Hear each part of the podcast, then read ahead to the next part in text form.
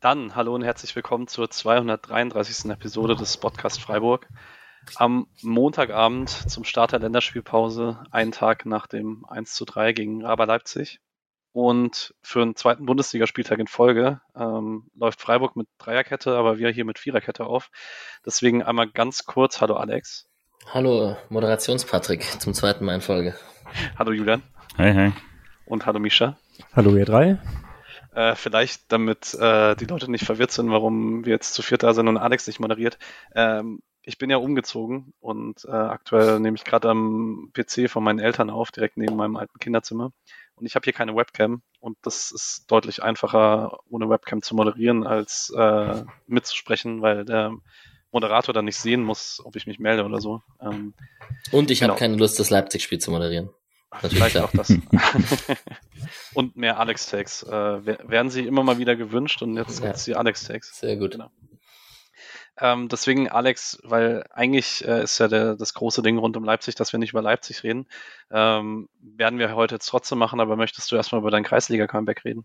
Mein äh, Kreisliga-Comeback, wo ich 6-0 verloren habe, aber individuell als kleiner 1,75 Meter Innenverteidiger sehr gut gespielt habe und natürlich an keinem der sechs Gegentore beteiligt war, sondern wir hatten einfach vorne keine Entlastung. Ich dachte, wenn, wenn wir, wenn wir das 2-0 von Leipzig vor der Halbzeit kassiert hätten, dann wäre das fast, die erste Halbzeit fast eine Kopie gewesen, das Leipzig-Spiel von unserem Kick, weil sehr dominanter Gegner und kaum Entlastung in eigenem Ballbesitz. Das passt so ein bisschen zur ersten halben Stunde gegen Leipzig, würde ich mal sagen. Wie kann man als Innenverteidiger in keine von sechs Gegentoren Das spricht irgendwie für, ja, für ein komisches Spiel. Konnte man ja nicht alles ausputzen dann. Zählst du auch nicht verwickelt, wenn du der Situation offensichtlich ausgewichen bist? Oder? nee, ähm, ich war zufrieden, 90 Minuten nach Bandscheibenfall wieder auf dem Platz zu stehen und alles weitere werdet ihr in den nächsten Wochen dann hören. Sehr gut. Äh, noch eine Nachfrage, ist das jetzt deine feste Position oder war das notgedrungen? Im Alter geht man doch immer weiter nach hinten, das ist doch so, ne? Mhm. Ja, das ist richtig. Ja, also ich finde, es macht Spaß, so den Takt angeben zu können und viel den Ball zu haben, also. Geilste Position. Ja. Das Spiel vor sich zu haben. Ja, und zehn Jahren dann Torwart. Nee, das glaube ich nicht. da werden die 1,75 dann wirklich hart, ja. ja. Ähm, Misha, du wolltest eigentlich in Leipzig sein am Sonntag. Äh, ich war in Leipzig. Ja, ah, okay. Du wolltest eigentlich im Stadion sein am Sonntag natürlich. Ähm, war es das gesundheitlich nicht? Geht's dir wieder besser? Oder? Nee, ich bin krank. Äh, ich bin zu Hause und krank und habe Zeit für Podcasten. Ja. Genau. Freut euch auf vier Sonderfolgen nächste Woche. ja, dafür leider auch nicht fit genug. Es, es nervt auch ein bisschen so lange, aber naja. Ähm, man muss es halt nehmen. Gibt ja Leute, die viel länger mit irgendwelchen Krankheiten zu tun haben. Ja. Ähm, aber ich habe viel Fußball gesehen. Also das war am Wochenende echt drin. Ja. Kann zur Bundesliga ein bisschen was sagen. Das ist cool. Ähm, die letzten Bundesliga-Parts waren relativ kurz bei uns, glaube ich. Da könnte man jetzt nach elf Spieltagen in der Saison vielleicht nachher auch mal ein bisschen länger sprechen. Ähm, Julian, vielleicht für dich noch äh, als Einstieg. Ähm, Raba-Spiele immer ein bisschen komisch vom Gefühl her und es hat auch jeder so ein bisschen eine andere Herangehensweise ich bin, ich schwanke da immer so ein bisschen äh, in den Wochen davor, äh, also in den Tagen vor dem Spiel. Wie gehst du denn ran? Ist es dir egaler, weil es gegen Leipzig geht, oder ist es eher andersrum, weil du gegen die eigentlich nicht verlieren möchtest, oder? Also ich habe das schon eher in die Richtung, äh, ist eh scheiß Leipzig und fertig. Ähm, ich habe das jetzt nicht, es ist nicht so, dass ich die ganze Zeit irgendwie auf 180 bin, wenn wir da spielen. Das geht ja anderen Leuten anders, sehe ich ja auch. Ähm, ich habe dann schon mehr einfach so ein bisschen weniger Interesse, wie es mir, glaube ich, generell gehen würde, wenn die Liga sich mehr in so eine Richtung entwickelt wird, dauerhaft oder sowas, dann wäre da vermutlich noch mehr Desinteresse oder so. Da geht's bei mir hin. Deswegen, es hat mich jetzt auch nicht ewig verfolgt, aber natürlich bin ich dann während dem Spiel extra genervt, wenn ich mir denke, ach, schon wieder das gegen die und so. Ähm, aber es, ja, also es ist nicht so, dass mein Blutdruck jetzt irgendwie ganz anders ist, äh, wenn ich, wenn ich das Spiel schaue, als äh, bei anderen. Und wenn wir es gerade vom Kommerz haben, äh, ihr könnt den Podcast unterstützen. ähm, genau, perfekt, ne? Äh, unter paypal.me slash spotcastfreiburg und unter patreon.com slash spotcastfreiburg. Ähm, das ist damit einmal kurz aus dem Weg. Ich möchte noch kurz anmerken, dass ich 3-1 für Leipzig getippt habe und deswegen in der Kicktipp-Runde einen kleinen Sprung gemacht habe. Ähm, ansonsten können wir kurz zu den aktuellen SC-Themen kommen und müssen da damit anfangen, dass es vor dem Spiel gegen Leipzig wieder zwei schlechtere Nachrichten gab im Interview mit Christian Streich, der erst äh, bezüglich Lukas Kübler bekannt gegeben hat, dass der sich einen Zehenbruch zugezogen hat. Da gibt es aber, glaube ich, noch keine Details, ob es der große C ist, das was meistens deutlich langwieriger ist, weil man da, weil der für die Balance zuständig ist, oder einer der kleinen, was meistens so zwei, drei Wochen geht. Ähm, und Yannick Heitel hat wieder Probleme mit den Adduktoren, was echt eine Never-Ending Story ist äh, und langsam ein bisschen besorgniserregend. Ist eine ziemliche Seuche und tatsächlich haben wir nur bei Roland Schaller Gewissheit, dass es wohl nach der Länderspielpause wieder bergauf geht und da ein Kaderplatz in Aussicht steht, äh, hat Streich auf der PK vor Leipzig gesagt. Ähm, nehmt ihr das inzwischen nur noch sehr resigniert hin oder ist es noch sehr hoher Genervtheitslevel? Also ich dachte tatsächlich, ich habe ja vor, so einen Tag davor habe ich mal so ein bisschen locker gefragt, ob es denn wirklich so eine schlimme Verletztenmisere ist, wie man die ganze Zeit tut, quasi, weil es ja dann doch, Anführungszeichen, nur zwei Startspieler sind mit Günther und Scholloy und dann halt ein paar aus dem erweiterten äh, Kader und es vor allem halt auffällt, weil der Kader so dünn ist und so, aber andere haben auch so Verletzungen und so. Dass das jetzt auch noch alles da oben drauf kommt, ist dann schon irgendwann echt, echt viel. Ähm, gerade weil man in den letzten Jahren da relativ viel Glück hatte oder relativ gut gearbeitet hat. Äh, jetzt, vor allem wenn es so Blödsinn ist, so gebrochener C jetzt auf einmal noch. Ich glaube aber von der Position her hätte es jetzt schlimmere Sachen erwischen können äh, als Kübler, der ganz gut vertreten werden kann im Moment. Ähm, auch wenn es natürlich Möglichkeiten einschränkt. Wenn jetzt auch noch irgendwie äh, Weißhaupt ausgefallen wäre, dann wäre es spielerisch irgendwann auch mal vorbei gewesen. Spannend, was es mit der Bank halt macht und gleichzeitig mit der zweiten Mannschaft, ne? Wenn man halt Makengo, Rüdlin und Bauer mit in den Kader nimmt, die kommen dann aber auch nicht auf Spielminuten an dem Wochenende. Das stimmt. Wären bei der zweiten Mannschaft gegen Preußen Münster im Dreisamstadion auch gut gewesen zu haben. Alles ein bisschen zäh, so eine Kettenreaktion. Ja. Und also es ist, glaube ich, nicht eine, eine ganz schlimme Verletztenmisere, wie, wie man sie schon hatte oder so. Aber ich meine, am Anfang waren Weißhaupt und Adamo ganz lange eigentlich nicht richtig fit. In der Vorbereitung war es ja auch ganz schlimm. Ja, und jetzt eben mit Kübler und Philipp. Also es fehlen dann doch immer sehr viele Optionen, finde ich. Und jetzt gerade kann man es aber auch ein bisschen besser auffangen als am Anfang. Deswegen finde ich es jetzt bin ich jetzt gerade nicht ganz so genervt wie äh, am Anfang der Saison. Da war ich mir noch unsicherer. Aber jetzt mit dieser Schienenposition von Weißhaupt und der Form von Sildilia und Röhl, der jetzt auftrumpft, finde ich's, also kann ich so ein bisschen das Positive der verletzten Misere jetzt auch äh, herausziehen. Es kommen gerade andere nach. Ich habe halt zwei Punkte, die mir ein bisschen Sorgen machen. Ähm, einmal, also die ersten 20 im Kader sind, glaube ich, gut genug, dass es halt keine so große Sorge ist von, vom Thema Startaufstellung her. Das sieht halt eigentlich immer ganz gut aus und meistens auch die ersten ein, zwei Einwechsler. Aber man kommt dann, wir werden die Diskussion nachher haben, weil ich es vielerorts gelesen habe, Streich wechselt ein bisschen spät, äh, obwohl da einige schon offensichtlich platt waren. Aber du kommst dann halt schon in die Frage, okay, ist die Qualität, die du einwechselst, dann noch auf dem Niveau, dass du das in Leipzig machen kannst? Bei den ersten zwei Wechseln sicherlich, bei denen danach schon schwieriger. Und Streich spricht halt seit Jahren davon, dass es bei jungen Spielern immer noch mal ein bisschen schwieriger ist, mit dann in vielen Minuten zu gehen, äh, wenn sie dann ins Bundesliga-Niveau gehen. Und ich habe halt, jetzt müssen sie halt, also ein Weißhaupt muss halt regelmäßig durchspielen, Röhl muss viele Minuten gehen und so. Und ich habe halt Sorgen dann vor Folgeverletzungen sozusagen, also dass man halt ähm, dass da vielleicht der ein oder andere Körper dann die Belastung nicht ganz mitgehen kann und dann da wieder Leute ausfallen und so. Das hast du halt immer, wenn du, wenn dann Leute viel spielen müssen, gerade noch mit Dreifachbelastung. Ähm, mal schauen. Ich bin auf jeden Fall froh und dann kann man noch zum nächsten aktuellen Thema gehen, dass es nicht so viele Nationalspieler sind jetzt. Ähm, die gehen, da sind es von den jungen Spielern, die es nicht gewohnt sind, die ich jetzt angesprochen habe, Röhl und Sildilia. Ähm, ich würde kurz einmal durchgehen, äh, was sie so an Spielen haben. Äh, Röhl und Atobolo spielen mit der deutschen U21 zu Hause gegen Estland und Polen. Cecilia spielt mit der französischen U21 in Österreich. Ähm, dann sind Lienhardt und Gregoritsch noch weg. Die spielen in der EM-Quali in Estland und dann das Testspiel gegen Deutschland. Ähm, und Dorn spielt äh, mit Japan zu Hause gegen Myanmar und auswärts in Syrien. Ähm, wie immer, Alex stellt die Frage nochmal, jetzt kriegst du sie selber. Was hast du nur vor, an Länderspielen zu gucken in nächster Zeit? Guckst du Österreich, Deutschland mit Lienhardt und Gregor? Das ist ja vor meiner Haustür sogar. Nee, stimmt gar nicht. Deutschland ist in Wien. Türkei vor meiner Haustür. Ja, ja. Quatsch. Ähm, Bulut gegen keinen SC-Spieler leider. Ich könnte Bulut live spielen. Bulut ist nicht nominiert. Okay, schade. Da habe ich sogar noch Quatsch gesagt, guck mal. Doppelt Quatsch.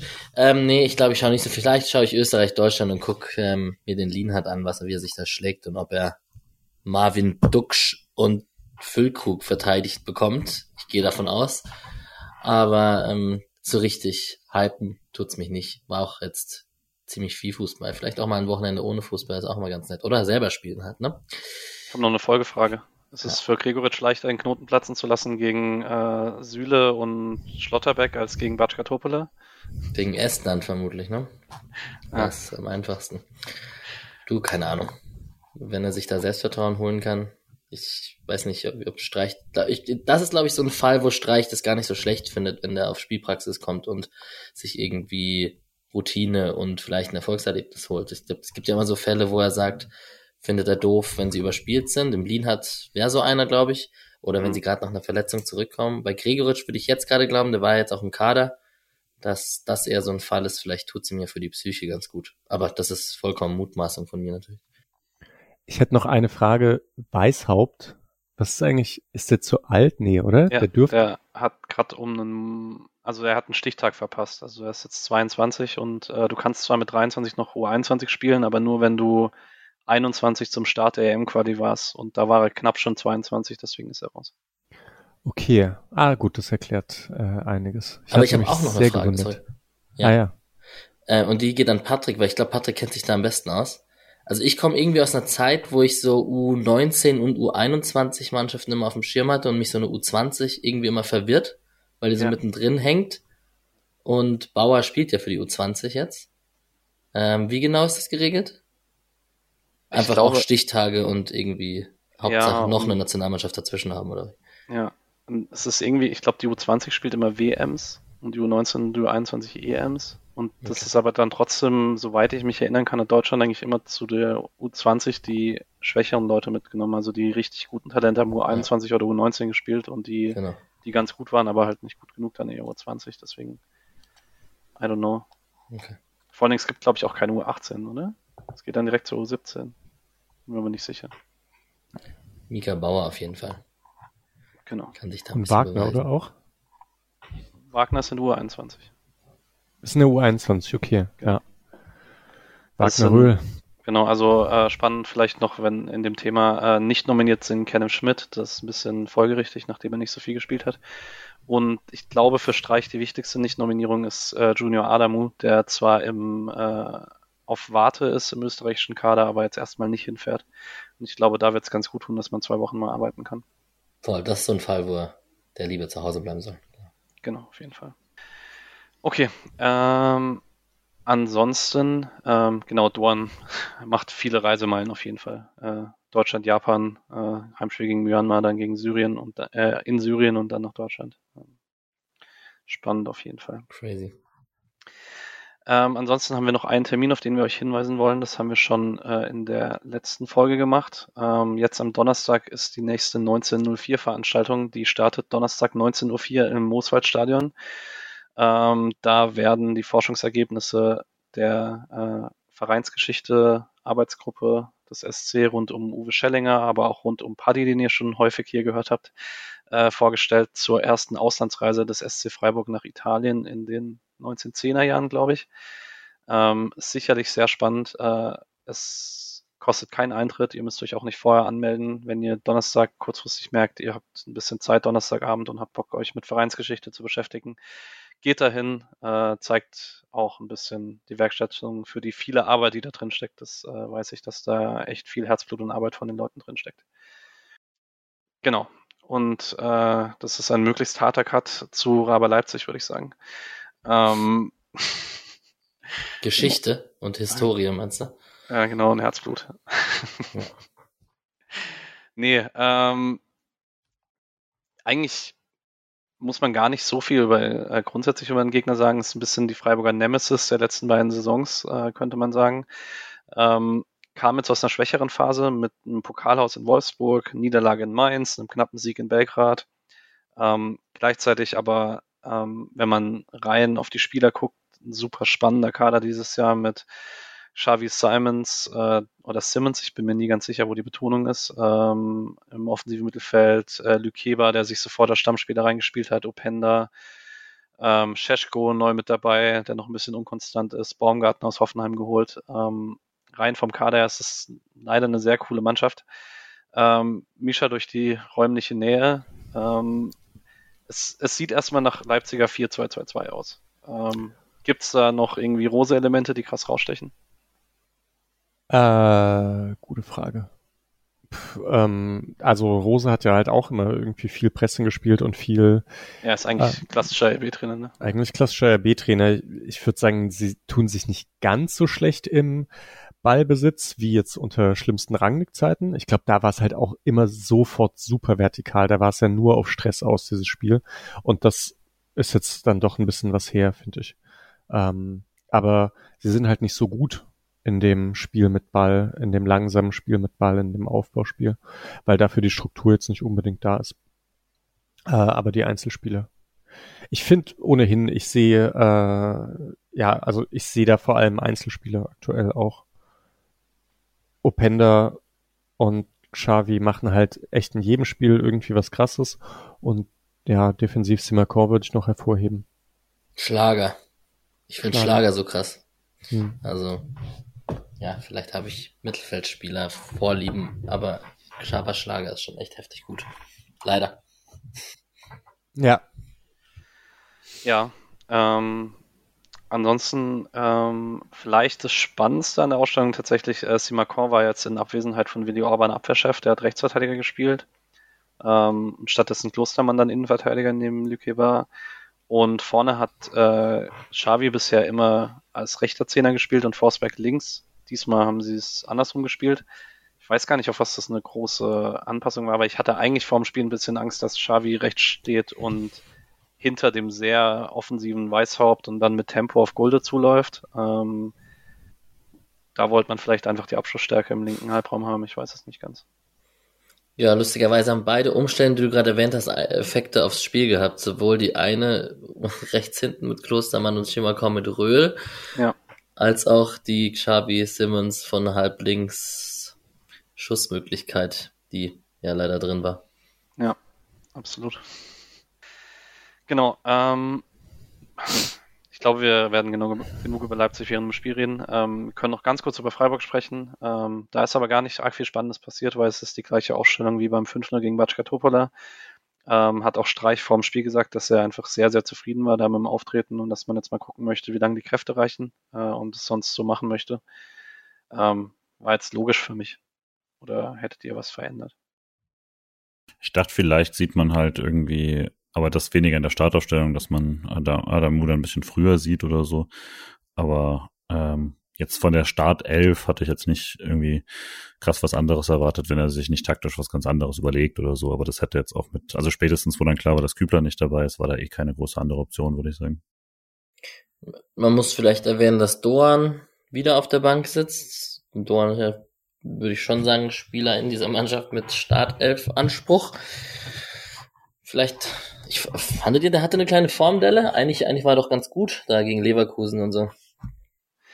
Ja, also ich glaube halt tatsächlich, es war jetzt kein Platz für ihn. Also Röhl werden wir nachher drüber sprechen, über das Element, was er bringt, was sonst niemand hat. Und ich glaube, Doan Weißhauptschiene hat man sich dann gegen Leipzig nicht getraut. Vielleicht hätte man Sildilia statt Gulde ein, also nehmen können und Doan auf die Schiene. Ja, ja, aber, ah, aber dann du hast gesagt, halt, ja, Doan auf der Schiene. Ja. Das ist schon krass, Doan Weißhaupt in Leipzig zu spielen, glaube ich. Ja, obwohl Doan jetzt defensiv nicht so das, das große Problem ist, ne? Aber ja, hast schon ich recht. Würd, ich würde schon sagen, dass es ein Unterschied ist zwischen defensiven Problem sein gegen den Ball. Das ist ja nicht identisch per se. Also, mhm. es klingt dumm, aber ich meine, also es ist nicht, ähm, also ich glaube, wenn, wenn du halt gegen Leipzig auch mal eine Szene richtig verteidigen musst hinten, das ist schon deutlich besser, der CD auch zu haben oder auch mittlerweile würde ich auch eben sagen, äh, auch weiter vorne schon, aber ähm, also Doans Giftigkeit und so ist gut, aber Doans Stellungsspiel defensiv ist natürlich nicht so gut. Auch ist ja auch gar nicht seine Position, ist ja klar. Und äh, ich glaube, da hast du dann schon einen großen, also hat man schon ein paar Mal gesehen, auch fand ich dieses Jahr, dass er einfach nicht da steht, wo andere erwarten, dass er steht oder sich nicht dahin bewegt oder so. Und das kann natürlich ganz schnell tödlich werden äh, gegen so Gegner. Also Doan und Scheschko werden nicht mit dem Kopf zusammengeknallt, glaube ich. nee, das nicht. Ja, nee, ihr habt schon recht. Und das ist, es geht ja auch um, also wie oft geht man in, in Dribbling und da hat man eben mit Weißhaupt schon einen. Duan kann halt auch mal gerne einen Ball verlieren. Dann müsste Weißhaupt einrückend dann defensiv denken. Es ist schon, schon naheliegend. Ja. Und klar, man hat halt mit Röhl und mit Schaller hätte man das auch gehabt, offensiv dann die Möglichkeit, immer tief zu gehen, während Doan eben der mit Ball am Fuß ist der mit Ball am Fuß tief geht und nicht ohne Ball am Fuß. Und das scheint ja ein Element zu sein, das ist jetzt nicht, also das gibt's halt sonst gerade nicht so im Kader, deswegen ist Röhl wahrscheinlich auch wichtig. Ich muss ja ehrlich sagen, äh, ganz kurz bevor wir dann in die ersten fünf Minuten gehen, es würde dann zu Lasten von Kifo gehen, aber so nach der Röhl-Entwicklung die letzten Wochen dann mal auswärts als Underdog so Röhl und Schaller zu haben, die vorne mal ein bisschen Tiefgang nach einer Kopfballverlängerung oder so, ähm, könnte, könnte funktionieren, könnte Spaß machen. Gut, ähm, starten wir ein Spiel. Ähm, und die ersten fünf Minuten kann man tatsächlich kurz ansprechen vorm 1-0. Ähm, weil erst kommt Leipzig ganz gut rein. Ähm, es gibt dann auch eine Ecke von Raum, die Atobolo so komisch mit einer Faust abwehrt. Ähm, der Ball landet letztlich bei Hadara, der Kopfball ist ungefährlich. Und dann gibt es auf der Gegenseite so eine Szene, wo man dann ein Mittel gesehen hat, was immer mal wieder funktioniert hat in dem Spiel, nämlich Höhler gewinnt ein Kopfballduell und Röhl geht dahinter und hat tatsächlich mit einem guten First Touch hat er wahrscheinlich mit seinem Tempo ein 1 gegen 1 gegen ähm, Plaswig, aber nimmt den Ball schlecht an und dann kann den Klostermann äh, aufnehmen. Aber da hat man so ein bisschen gesehen direkt, äh, was da die Spielidee ist. Aber ich würde trotzdem sagen, Mischa, wir reden gleich über das 1-0, so ganz aus dem Nichts kommt es nicht in der sechsten Minute. Nee, es gibt vorher ja auch irgendwie noch eine Ecke und eine Flanke, die Lienhardt gut noch abwehrt, aber je nachdem, ob wenn die Flanke anders kommt oder Lienhardt, kann man, man kann ja auch mal über den Ball treten oder so, es war nicht ungefährlich. Ich fand Leipzig auch nicht nur die ersten fünf Minuten, sondern wahrscheinlich die ersten 20 Minuten oder so deutlich besser als Freiburg. Ja, ja. wir sind gut ins Spiel gekommen. Kann man auf jeden Fall sagen. Ähm, was auffällig war, was ich auch gestern in der Gruppe geschrieben habe, war immer wieder dieses gleiche Muster, auch wenn es 1-0 nicht so fällt, dass sich äh, Forsberg und äh, Xavi vor Höfler und Eggestein angeboten haben, äh, dann tropfen lassen haben auf äh, Schlager oder Haidara. Und da mussten Höfler und Eggestein rausrücken auf den Leipziger Sechser und dann war dahinter, war dann Raum, der Pass kam immer sofort und dann waren die zwischen den beiden Ketten und sowohl Forsberg als auch Xavi sind halt richtig gut da. Ähm, Forsberg schon seit vielen Jahren, da hat es Leipzig ganz oft nicht geschafft, ihn in die Räume zu kriegen, äh, weil die einfach sehr oft nicht sonderlich gut waren mit Ball. Ähm, das hat aber gestern in den ersten 25 Minuten echt sehr, sehr gut ausgesehen, leider. Da hatte Freiburg auch nicht wirklich ein Mittel dagegen. Genau, beim 1 müssen wir aber ein bisschen, ist ein bisschen simpler zu besprechen. Ähm, Julia, möchtest du erstmal Abseits-Situationen aufklären? Ja, weil es ein größerer Aufreger war, was glaube ich größtenteils daran liegt, dass The Zone das erst schlecht besprochen hat. Ähm, und das hat ja dann immer sofort die Färbung, äh, wie Leute das wahrnehmen. War dann Diskussion, ob das Abseits ist. Also der Ball ist bei Leipzig, Freiburg hat keinerlei Druck äh, an der Mittellinie. Ähm, und ich weiß nicht genau, ich glaube, äh, Luke Barr ist der, derjenige, der den Ball da langschlägt. Ähm, und äh, chippt den da halt äh, hinter, äh, also äh, hinten links äh, runter. Und ähm, wer ist das? Ist das Raum, der da links äh, äh, hinter Sidia läuft? Ja. Und dann ist Sidia, ähm, steht zwei Meter vor ihm, der steht zwei Meter theoretisch im Abseits. Er greift aber halt in keiner Weise ein. Ähm, Sidia köpft den Ball dann weg. Und weil das dann daraus später das Tor wird, wird dann diskutiert, ist das Abseits.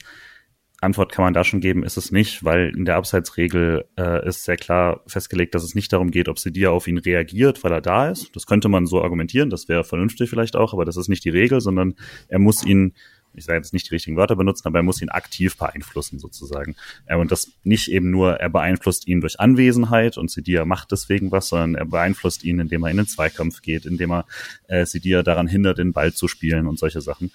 Das tut, passiert alles nicht. Äh, Sidia ist zwei Meter, drei Meter weg von ihm und kann den Kopfball ganz kontrolliert machen ich finde, man kann absolut argumentieren, dass die Regel sein sollte, äh, wenn Sidia ihn quasi äh, ist dadurch beeinflusst und muss das irgendwie, muss ihn deswegen köpfen und so, dann wird's halt aber alles ein bisschen schwammiger.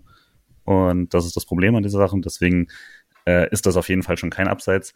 Selbst wenn es Abseits wäre, würde ich argumentieren, dadurch, dass Höhler den Ball bekommt, in aller Ruhe annehmen kann und ebenfalls sechs, sieben Meter Platz hat bei der Ballannahme, ist das danach auch eine neue Spielsituation, aber das kann man dann wieder streiten.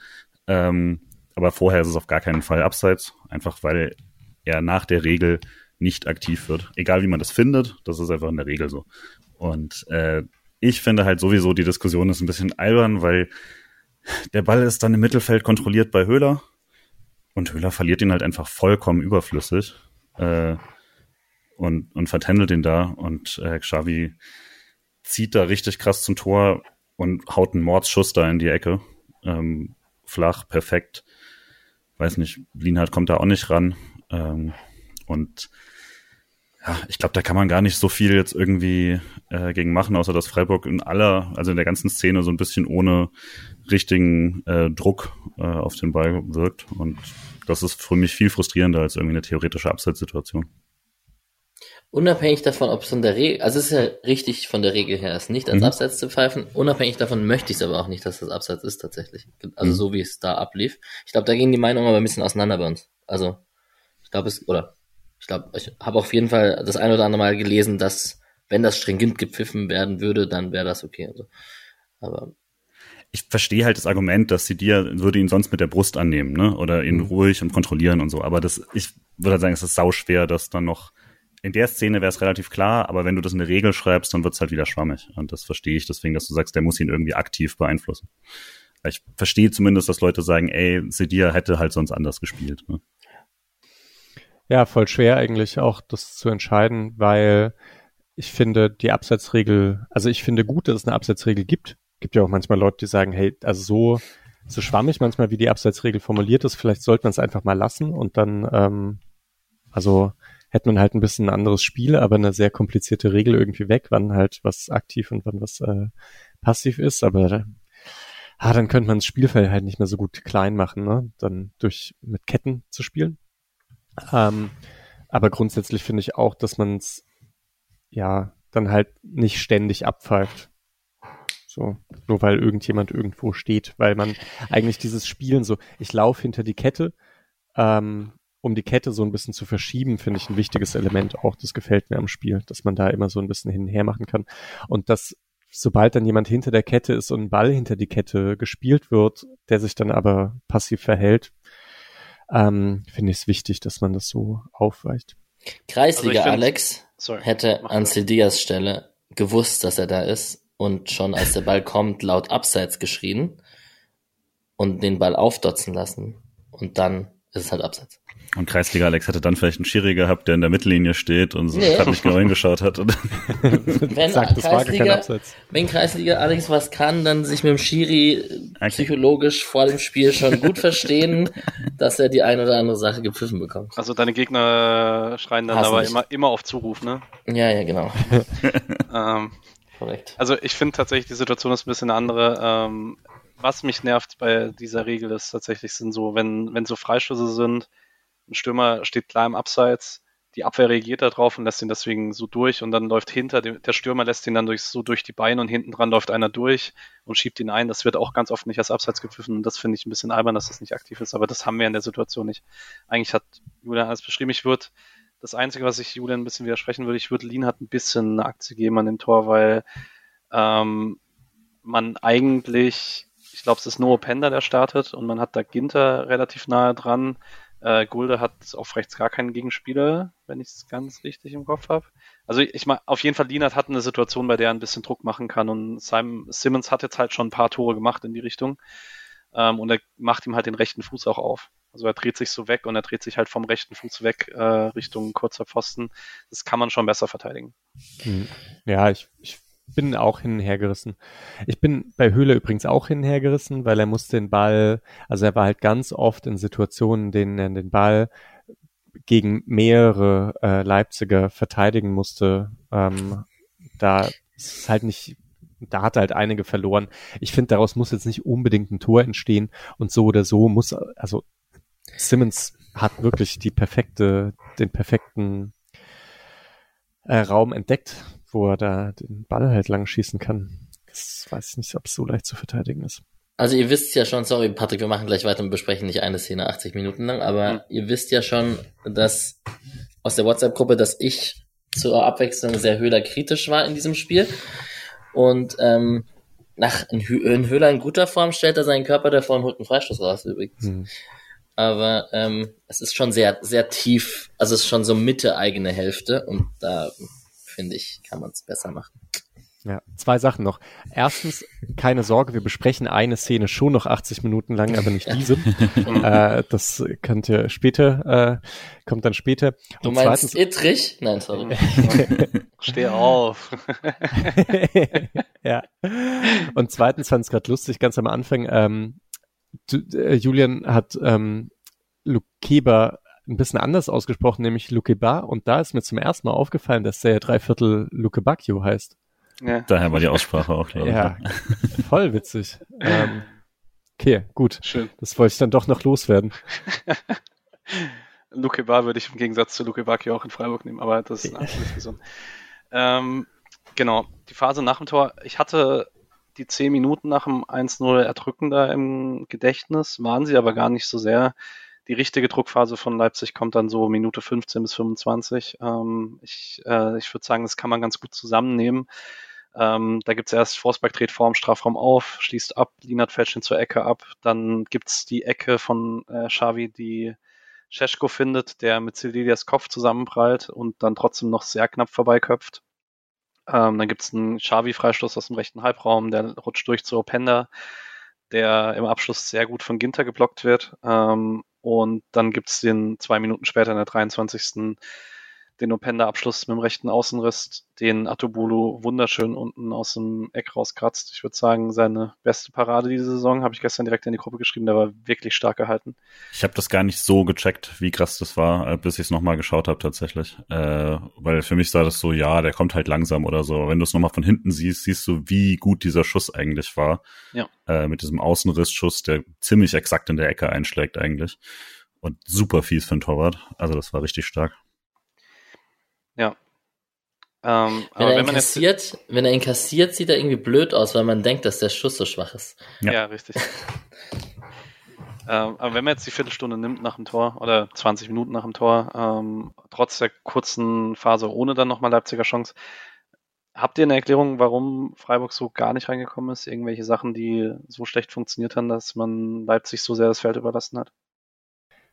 Ich habe vielleicht ein bisschen zu schlecht am Anfang über Leipzig gesprochen. Ihr Pressing ist schon gut. Das schaffen die immer noch und das ist ja das, wo für sie stehen. Es ist nicht ganz so Vollgas, aber es ist halt systematisch gut und da hatte Freiburg irgendwie Probleme, sich erstmal heraus zu befreien und dann, wenn man da keine eigenen Ballbesitzphasen einstreuen kann, dann wirkt das immer erdrückend, würde ich jetzt sagen dass man sich da erstmal ein bisschen dran gewöhnen musste und dass da auch ein Gegentor oft gar nicht das Schlechteste ist, ähm, weil der Gegner dann halt nicht mehr ganz so hoch presst, nicht mehr ganz so viel Druck auf ähm, das Aufbauspiel gibt.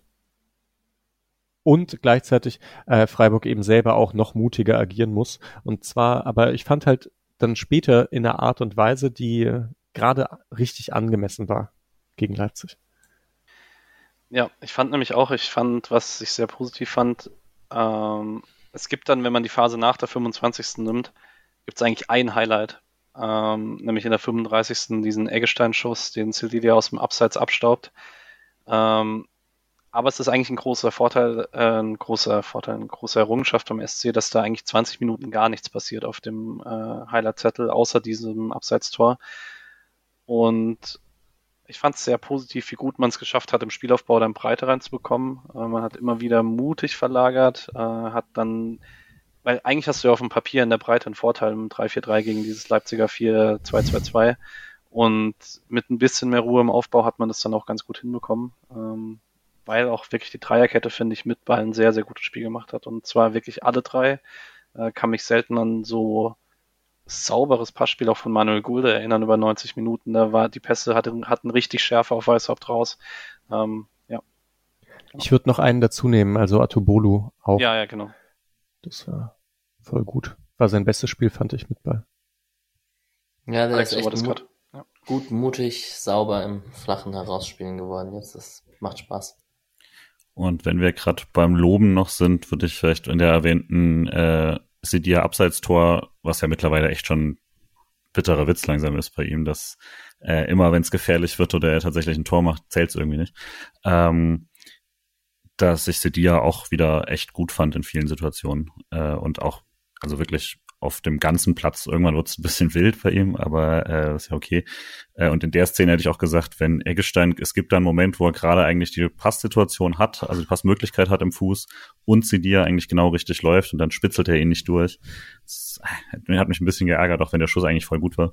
Äh, weil dann ist es eigentlich nicht Sidias Fehler, dass er am Abseits steht, sondern er spekuliert auf den Pass und der muss dann eigentlich kommen und dann er hat er eine 1, 1 gegen 1 Situation. Ähm, ja, also ich fand es dafür, wie unterlegen man die ersten 20 Minuten, 25 Minuten war, also katastrophal unterlegen eigentlich, äh, fand ich es danach schon von einigen deutlich besser. Wenn wir gerade bei Cedilia sind, ich habe es gestern schon in der Gruppe geschrieben.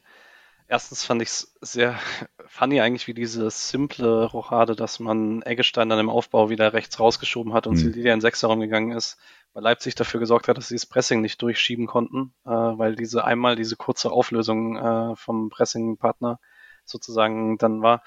Und wie selbstverständlich man sich dann aber auch traut, Sildilia inzwischen im Zentrum anzuspielen. Also er war ja dann immer wieder in diesem Sechserraum Anspielstation und hat den Ball wieder verteilt und so. Ich würde fast, so langsam gehe ich mit Mishas Take mit, dass er irgendwann Sechser werden könnte.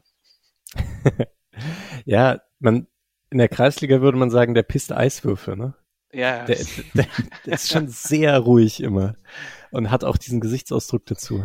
Den meinte ich mit, ich weiß nicht, ob ihr es alle gelesen habt, nachdem er das Absetztor macht, er hat trotzdem sowas lässiges, ja, alles klar, na klar. Und er regt sich jetzt nicht übertrieben auf und lässt sich dadurch den Fokus nehmen oder sowas. Ja. Und wirkt aber auch nicht verschüchtert und apathisch genau. oder so, sondern nee, nee. also trotzdem so fest und so. Es ist, und das noch gepaart damit, dass wenn er jetzt Kopf an Kopf mit jemand anderem prallt, dass der andere dann liegt und er bei ihm gar nichts ist und so. Ne? Es ist äh, schon beeindruckende, beeindruckende Gestalt, Sildilia. Ja, ähm, direkt vor diesem Eggestein-Schuss, den wir gerade äh, besprochen haben, zwei Minuten vorher gab es äh, eine erste vielleicht Elfmetersituation für Freiburg. Ähm, Simakor zieht Ginter mit einem mit dem Arm im Nacken äh, runter Richtung Boden nach einem Freistoß von der linken Seite. Ähm, in der 45. gibt's noch, äh, fordert Freiburg Handelfmeter nach dem, nach dem Kopfball von Höhler am Arm von Xaver Schlager landet. Ähm, ich dachte, wir besprechen es einmal kurz zusammen. Ähm, habt ihr denn gute Argumente für Elfmeter? Ich habe nämlich bei beiden sehr gute dagegen. Ich würde ganz kurz sagen, wenn man Glück hat, kriegt man einen. Ja, aber ich bin nicht so, ich bin nicht so involviert in die beiden Szenen. Das, also das, das Höhler-Ding, das Ball fern, oder? Also wo das, gezogen wird. Das Ginter, wo gezogen Ginter. wird. Also ja. ja. Ne, also ist ja generell so eine Geschichte jetzt, also haben wir in der Bundesliga und so, dass da irgendwie auch nicht konsequent halt mit ballfernem Ziehen im Gerangel das konsequent geahndet wird oder halt nicht geahndet wird, oder? Also da, da ist die Regel, glaube ich, einfach schuld dran, oder nicht? In Regel steht das ja nicht, dass es irgendwie ja. jetzt, ne? Also ich glaube, das ist ja mehr dann also ich glaube, das Problem ist so ein bisschen bei der Szene A, sie haben's, man sieht es nicht so toll und B, äh, bei einem ruhenden Ball, der reinkommt, hast du immer eine höhere Toleranz. Ansonsten hättest du bei jeder dritten, vierten Ecke was und so. Ich habe, aber wenn ich, nachdem ich habe es am Anfang relativ stark abgetan, aber als ich dann schon noch mal, als ein paar Mal dann noch gesagt wurde, mir ein paar Mal angeschaut habe, es ist schon heftig. Also es ist halt letztlich ein Spieler, der im Strafraum läuft und ohne jede Chance weiterzulaufen umgerissen wird mit beiden Armen von einem Leipziger, der, glaube ich, einfach auf ihn stolpert. Aber also ich finde es schon sehr deutlich. ich verstehe quasi das Argument dagegen und so und ich bin jetzt auch nicht entsetzt darüber, aber als ich es dann schon ein paar Mal gesehen habe, dachte ich schon irgendwie so, boah, also äh, nichts ist es nicht äh, dafür, dass es, ich glaube, er stolpert halt im Zweikampf mit Dienhardt und dann stolpert er auf Ginter quasi drauf, aber das, das der Effekt, also ich meine, letzte Woche wird mir gesagt, dass es egal ist, was vorher mit Lienhardt ist, es zählt nur, dass er umfällt und ihn umreißt und er fällt hin und reißt ihn um. Bin jetzt, wie gesagt, ich glaube, ich gehe mit, mit Glück ist es einer, weil bei dem Höhler äh, Handspiel kann ich eh nichts mehr sagen. Ich habe mir das abgewöhnt, jetzt bei, bei nicht hundertprozentigen Handspielsachen mich irgendwie groß aufzuregen. Äh, Verstehe ich einfach, also einfach weil ich nicht ganz checke. Ähm, aber da ist es halt auch wirklich, glaube ich, damit komme ich sehr gut klar, dass es keiner ist, weil der, weil Höhler den Ball halt nochmal abfälscht, einen Millimeter davor sozusagen und der Hand, die Hand jetzt nicht crazy weit draußen ist, sondern halt an seinem Rücken. Aber wir haben einen ähnlichen Elver auch gerade erst bekommen gegen Topola, wo er halt den Arm so komisch draußen, also am Gegenspieler hat und dann rutscht er ihm da dran das wäre jetzt so, also es ist nicht, es wäre bei beidem nicht so, dass ich noch nie so einen Elver gesehen habe, ist was ich sagen würde. Ja, ich würde bei dem mit, ich, sorry, ich wollte Hand von Ginter gleich Handspiel. Alles gut, alles gut. ähm, du hast jetzt gerade gesagt, er kommt im Zweikampf mit Lienhardt zum Stolpern. Ähm, ich habe mir vorhin irgendwie fünf oder zehn Mal diese Hintertorkamera von diesem Ding angeguckt. Und Lienhardt stellt halt einen Block in Simakon rein. Und ich glaube, wenn man, wenn wirklich der WRA sich das anguckt, er guckt sich als Gesamtsituation an, pfeift er Offensivfoul vor Foul an Ginter, weil, also, äh, nee. es, ist, es ist kein direkter Zweikampf, sondern es ist wirklich, er, er stellt die Schulter und Block rein in Simakor, der kommt jetzt fallen und fault dann Ginter, aber ich würde schon sagen, in der Gesamtsituation ist es eher offensiv. Letzte Woche hieß es, die Gesamtsituation bei Lienhardt ist Weil da es kein klares Foul war. Dann war das auf gar keinen Fall ein klares Foul. Das, kann, das ist kein Argument dann. Das sehe ich nicht. Naja, okay. Alex, Handspiel. Ne, ich wollte nur Julian recht geben. Ich werfe da mittlerweile eine Münze in meinem inneren Kopf und denke mir so, ja, ist eine 50-50 Entscheidung. Bei jedem Handspiel einfach generell. Immer. Grüße an Nicke, wird sich ärgern, wenn er das hört, aber ich würde sagen, letzten Monate haben mir deutlich mehr Recht gegeben in der Haltung. Ja, es geht ja vielleicht schon auch irgendwie darum, dass man ja so ein bisschen sich die Grauzone auch erlaubt, ne? Dass man ja. da dann irgendwie sagt, okay, das ist jetzt Auslegungssache und da haben Leute unterschiedliche äh, Meinungen drauf, die irgendwie alle so ein bisschen berechtigt sind und der Schiedsrichter entscheidet dann auf dem Platz und das akzeptiert man dann halt irgendwie, dann ist halt so gelaufen, wie es gelaufen ist. Und dann kann man sich so ein bisschen dran ärgern, wie, warum muss Sildilia jetzt da ein Meter im Abseits sein oder nicht? Oder, oder ein paar Zentimeter sind es dann ja immer. Warum pfeift er da nicht? Und ja, ist halt beides bisschen blöd gelaufen. Ja, ähm, genau. Ich, ich glaube, damit ist, äh, ist es großzügig besprochen. Ähm, wir gehen dann in die Nachspielzeit nach diesem Schlagerding und es gibt. Trommelwirbel. Julian, hast du Trommelwirbel auf dem, ja, es, auf wir dem haben erst noch eine Situation davor, weil ich kurz äh, Alex äh, blamen muss, weil es gibt dann diesen Leipziger Angriff. Äh, Sildilia und Höfler prallen zusammen. Äh, Schlager schickt Openda, der eine sehr gute Abschlusssituation hat und Ginter blockt ihn auch da, aber da liegt es mehr daran, dass Openda die Situation sehr schlecht löst, ist, dass Ginter den sehr gut blockt. Und dann gibt es eine Behandlungspause gegen Höfler und Alex hm. schreibt bei uns in die Gruppe, Mensch, Ittrich pfeift doch ab. Ja, ähm, Junge, der liegt da in der 48. Minute und es geht zwei Minuten und ich will nicht 2-0 kassieren halt und ähm, dachte mir, jetzt pfeift das Ding halt ab. Und das ja. war auch ein vollkommen legitimer Gedanke übrigens. Äh, auf jeden Fall. Der ich würde sagen, ja man hätte, nee, nee, nee, man hätte sehen kommen müssen, was da passiert. der Witz war ja auch, ich glaube, das passiert wirklich eine halbe Minute, bevor eigentlich abgepfiffen worden wäre, wenn ich das ja. richtig im Kopf habe. Und dann lässt er ja doch eigentlich eher eine Minute noch nachspielen. Ja. Wobei tendenziell das ja eher andersrum ist. Wenn irgendwie eine Verletzungspause in der Verlängerung ist, lässt man das nie die komplette Verletzungspause nochmal nachspielen, sondern sagt halt, okay, irgendwie gehören auch Unterbrechungen dazu und dann muss man nicht alles nochmal drauflegen. Deswegen hatte ich mich schon gewundert, ja. Und ich dachte auch, es ist besser, schnell in die Kabinen zu kommen. Aber im ich Nachhinein. Glaube, ja. Ich glaube, es liegt daran, warum er es so lange laufen lässt, weil es war dann, wenn man aufs 1-1 hinleitet, jetzt kann der Trommelwirbel kommen. Ähm, Ah, das war eher eine das Drum war kein Ich hab nur das, tut mir leid, ich hab nur das. ähm, hast das, du so ein bisschen... Das kommt nach einem Schadewitz eigentlich. ja, ja ne, habe ich nicht. Ich habe drei Sounds, okay. ja, okay. ähm, du hast so ein bisschen Vorgriff auf das, was dann in der zweiten Halbzeit passiert, dass beide Teams so ein bisschen anfangen, ihr Mittelfeld aus, aufzulösen. Ähm, weil es gibt da so eine Freiburger Umschaltchance, die dann von Leipzig abgefangen wird. Dann denkst du so, Leipzig läuft eigentlich in Konter rein und ich hatte die ganze Zeit das Gefühl, okay, Ittrich will jetzt noch abwarten, bis ein Angriff fertig läuft so. Und dann gibt's ja eigentlich auch diesen Leipziger Konter, der in einem 4 gegen 4 Konter endet, wenn Ginter nicht die Monstergrätsche gegen Cesko setzt. Ähm, und dann Alex als der Einzige von uns, der wirklich Fußball spielt. Willst du Merlin Röhl beschreiben? Nett. Junge. das habe ich den Mischa gemacht.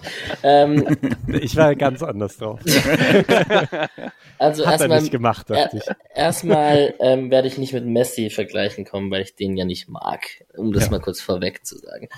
Ähm, aber wenn du so fragst, ich glaube ja, dass man, dass das sehr intuitiv passiert und dass er halt auf die zurennt und dann merkt er, oh, jetzt komme ich an dem vorbei und dann überlegt er, wie kommt er am nächsten. Also es ist ja kein Plan, den er da verfolgt, Ja. sondern der bringt sich halt in diese Situation und macht dann halt in jeder Situation immer wieder das Beste draus, in seinem Tempo, in dem er ist und steht halt plötzlich vorm Tor und macht den halt noch rein. Ähm, das ist ziemlich geil. Ich hatte nicht auf dem Schirm, dass er dann mit der äh, ist es eine Endgeschwindigkeit oder ist es auf jeden Fall nach dem Antritt hat er irgendwann so eine Beschleunigung drauf oder so eine Gesch- Geschwindigkeit drauf, die ich ihm nicht zugetraut hätte. Ähm, das hat man halt auch oft nicht gesehen in der zentralen Position und so. Und manchmal sind es ja oft dann auch Läufe ohne Ball gewesen, so in die Tiefe, diese Adamu-Laufwege, die wir letztes Mal so besprochen haben und so. Und das macht er halt mit Ball und das ist schon echt gut mit einer recht engen Ballführung und mit seinem schlachsigen Körper hätte ich ihm das nicht zugetraut. Ich finde halt vor allen Dingen das Beeindruckende, wenn man jetzt nur über das Tempo redet, äh, als Teil dieses Dribblings. Er, er führt den Ball ein Stück weit und dann macht er inmitten dieses Laufs, macht er die, hat er diesen kurzen Burst oder diese kurze Beschleunigung und nimmt mit diesem kurzen Zwischensprint nimmt Desi Macau und Haidara beide raus aus dem Zweikampf und hat dann das 1 gegen 1 gegen Klostermann. Und das ist wirklich eine sehr seltene Qualität, äh, dass das Leute können im Lauf drin. Also ich habe ähm, selbst bei Kevin Schade oder nur, also nur Weißhaupt hat ja diesen krassen Antritt auf den ersten Metern, der hat auf jeden Fall nicht die hohe Endgeschwindigkeit. Und selbst bei Schade fand ich eher diese Explosivität am Anfang ist so schwer zu verteidigen. Ähm, aber der hatte dann so eine konstante Geschwindigkeit, aber im Laufen nochmal so das Tempo beschleunigen zu können und dann das Tempo aber auch wieder rausnehmen zu können, das ist eine sehr krasse Geschwindigkeitsqualität. Ähm, habe ich so beim SC, glaube ich, noch nicht gesehen. Also so ein Tor habe ich beim SC noch nicht gesehen, aber auch so einen Zwischensprint und dann einfach mal Gegner rausnehmen, habe ich noch nicht gesehen. Ey, also bei diesem Tor, ich Wie bin so Träuper. Ich, ja, ja, ich weiß nicht. Also ich bin echt so durchgedreht vor dem Tor, auch weil ich nach diesem unfassbar geilen Solo wirklich ein Teil von mir im Kopf war schon so echt schade, dass so ein Ball dann nie reingeht bei uns. Also es war wirklich schon so, bevor er geschossen hat, war ich schon so halb mit dem, wir, wir machen nie solche Solos und wenn, dann schießen wir daraus kein Tor quasi. Und das ist natürlich noch der Quatschgedanke, aber es war auch nur so ein, so ein Gedankenblitzmäßig. Und als er dann auch noch reinging, ich war so, ich war fast mehr ungläubig äh, und hab gelacht als irgendwas anderes erstmal, weil das so eine vollkommen irre Szene war. Äh, auch weil sich ja überhaupt nichts angedeutet hat. Also bei dem extrem guten Ballgewinn von Ginter sind da äh, für, äh, fünf Leipziger und äh, Röhl, also ohne Röhl sind drei Freiburger.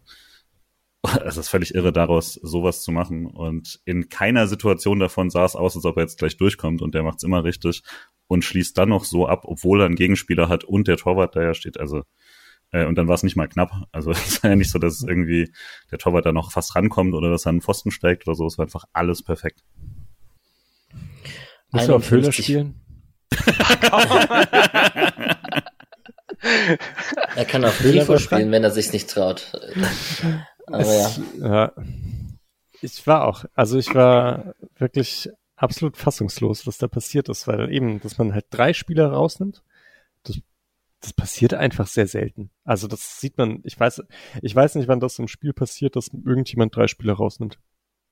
Die ja vor allem auch alle wirklich in den Zweikampf gehen wollen. Also das ist ja nicht so, dass, dass die in der Nähe sind oder so, sondern ähm, ja, genau. Ich, auch das mit dem Tempo fand ich eben auch beeindruckend. Dabei bleibt er halt, also er ist ja ballführend, die Technik wahnsinnig sauber. Ähm, ja. Ich dachte bei dem Tempo eben so ein bisschen Sildilia würde ich das noch zutrauen und der macht das auch so, dass er ähm, ohne einen Haken jetzt an Gegenspielern vorbeigeht, einfach nur mit Dynamik. Hm. Ähm, ansonsten sehe ich aber auch niemanden. der das irgendwie, der im Kader ist und das kann. Mir fallen auch nicht so viele Leute in der Bundesliga ein, die das können. Ja. Ja, und das ist ein Skillset. Also ich meine, Röhl hat jetzt jetzt für Freiburg noch nicht so viel gezeigt, ne? Äh, ist ein relativ junger Spieler und ein neuer Spieler und es ist dann immer die Frage, wie, was sagt es aus, so eine Einzelsituation und so. Ich wollte gerade sagen, ich denke halt, so eine Einzelsituation, ich würde sagen, das sagt was aus. Das, sowas passiert nicht aus Zufall.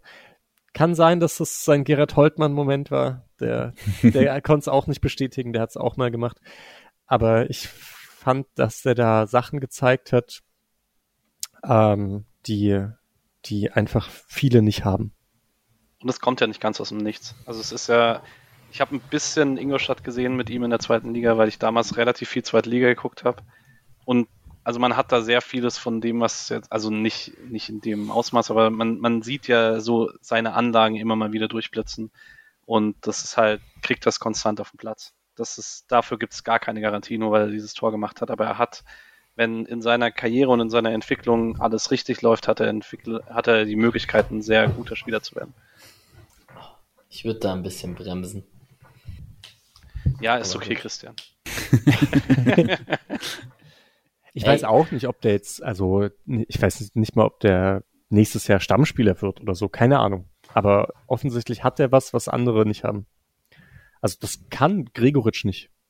Oder Höhler oder Höfler oder Kübler oder sonst irgendwie einer, ne? Das oder Günther hat schon so viel Sprints angesetzt und sowas, aber sowas hat er nie gemacht und wird er auch nie in seiner Karriere machen, glaube ich.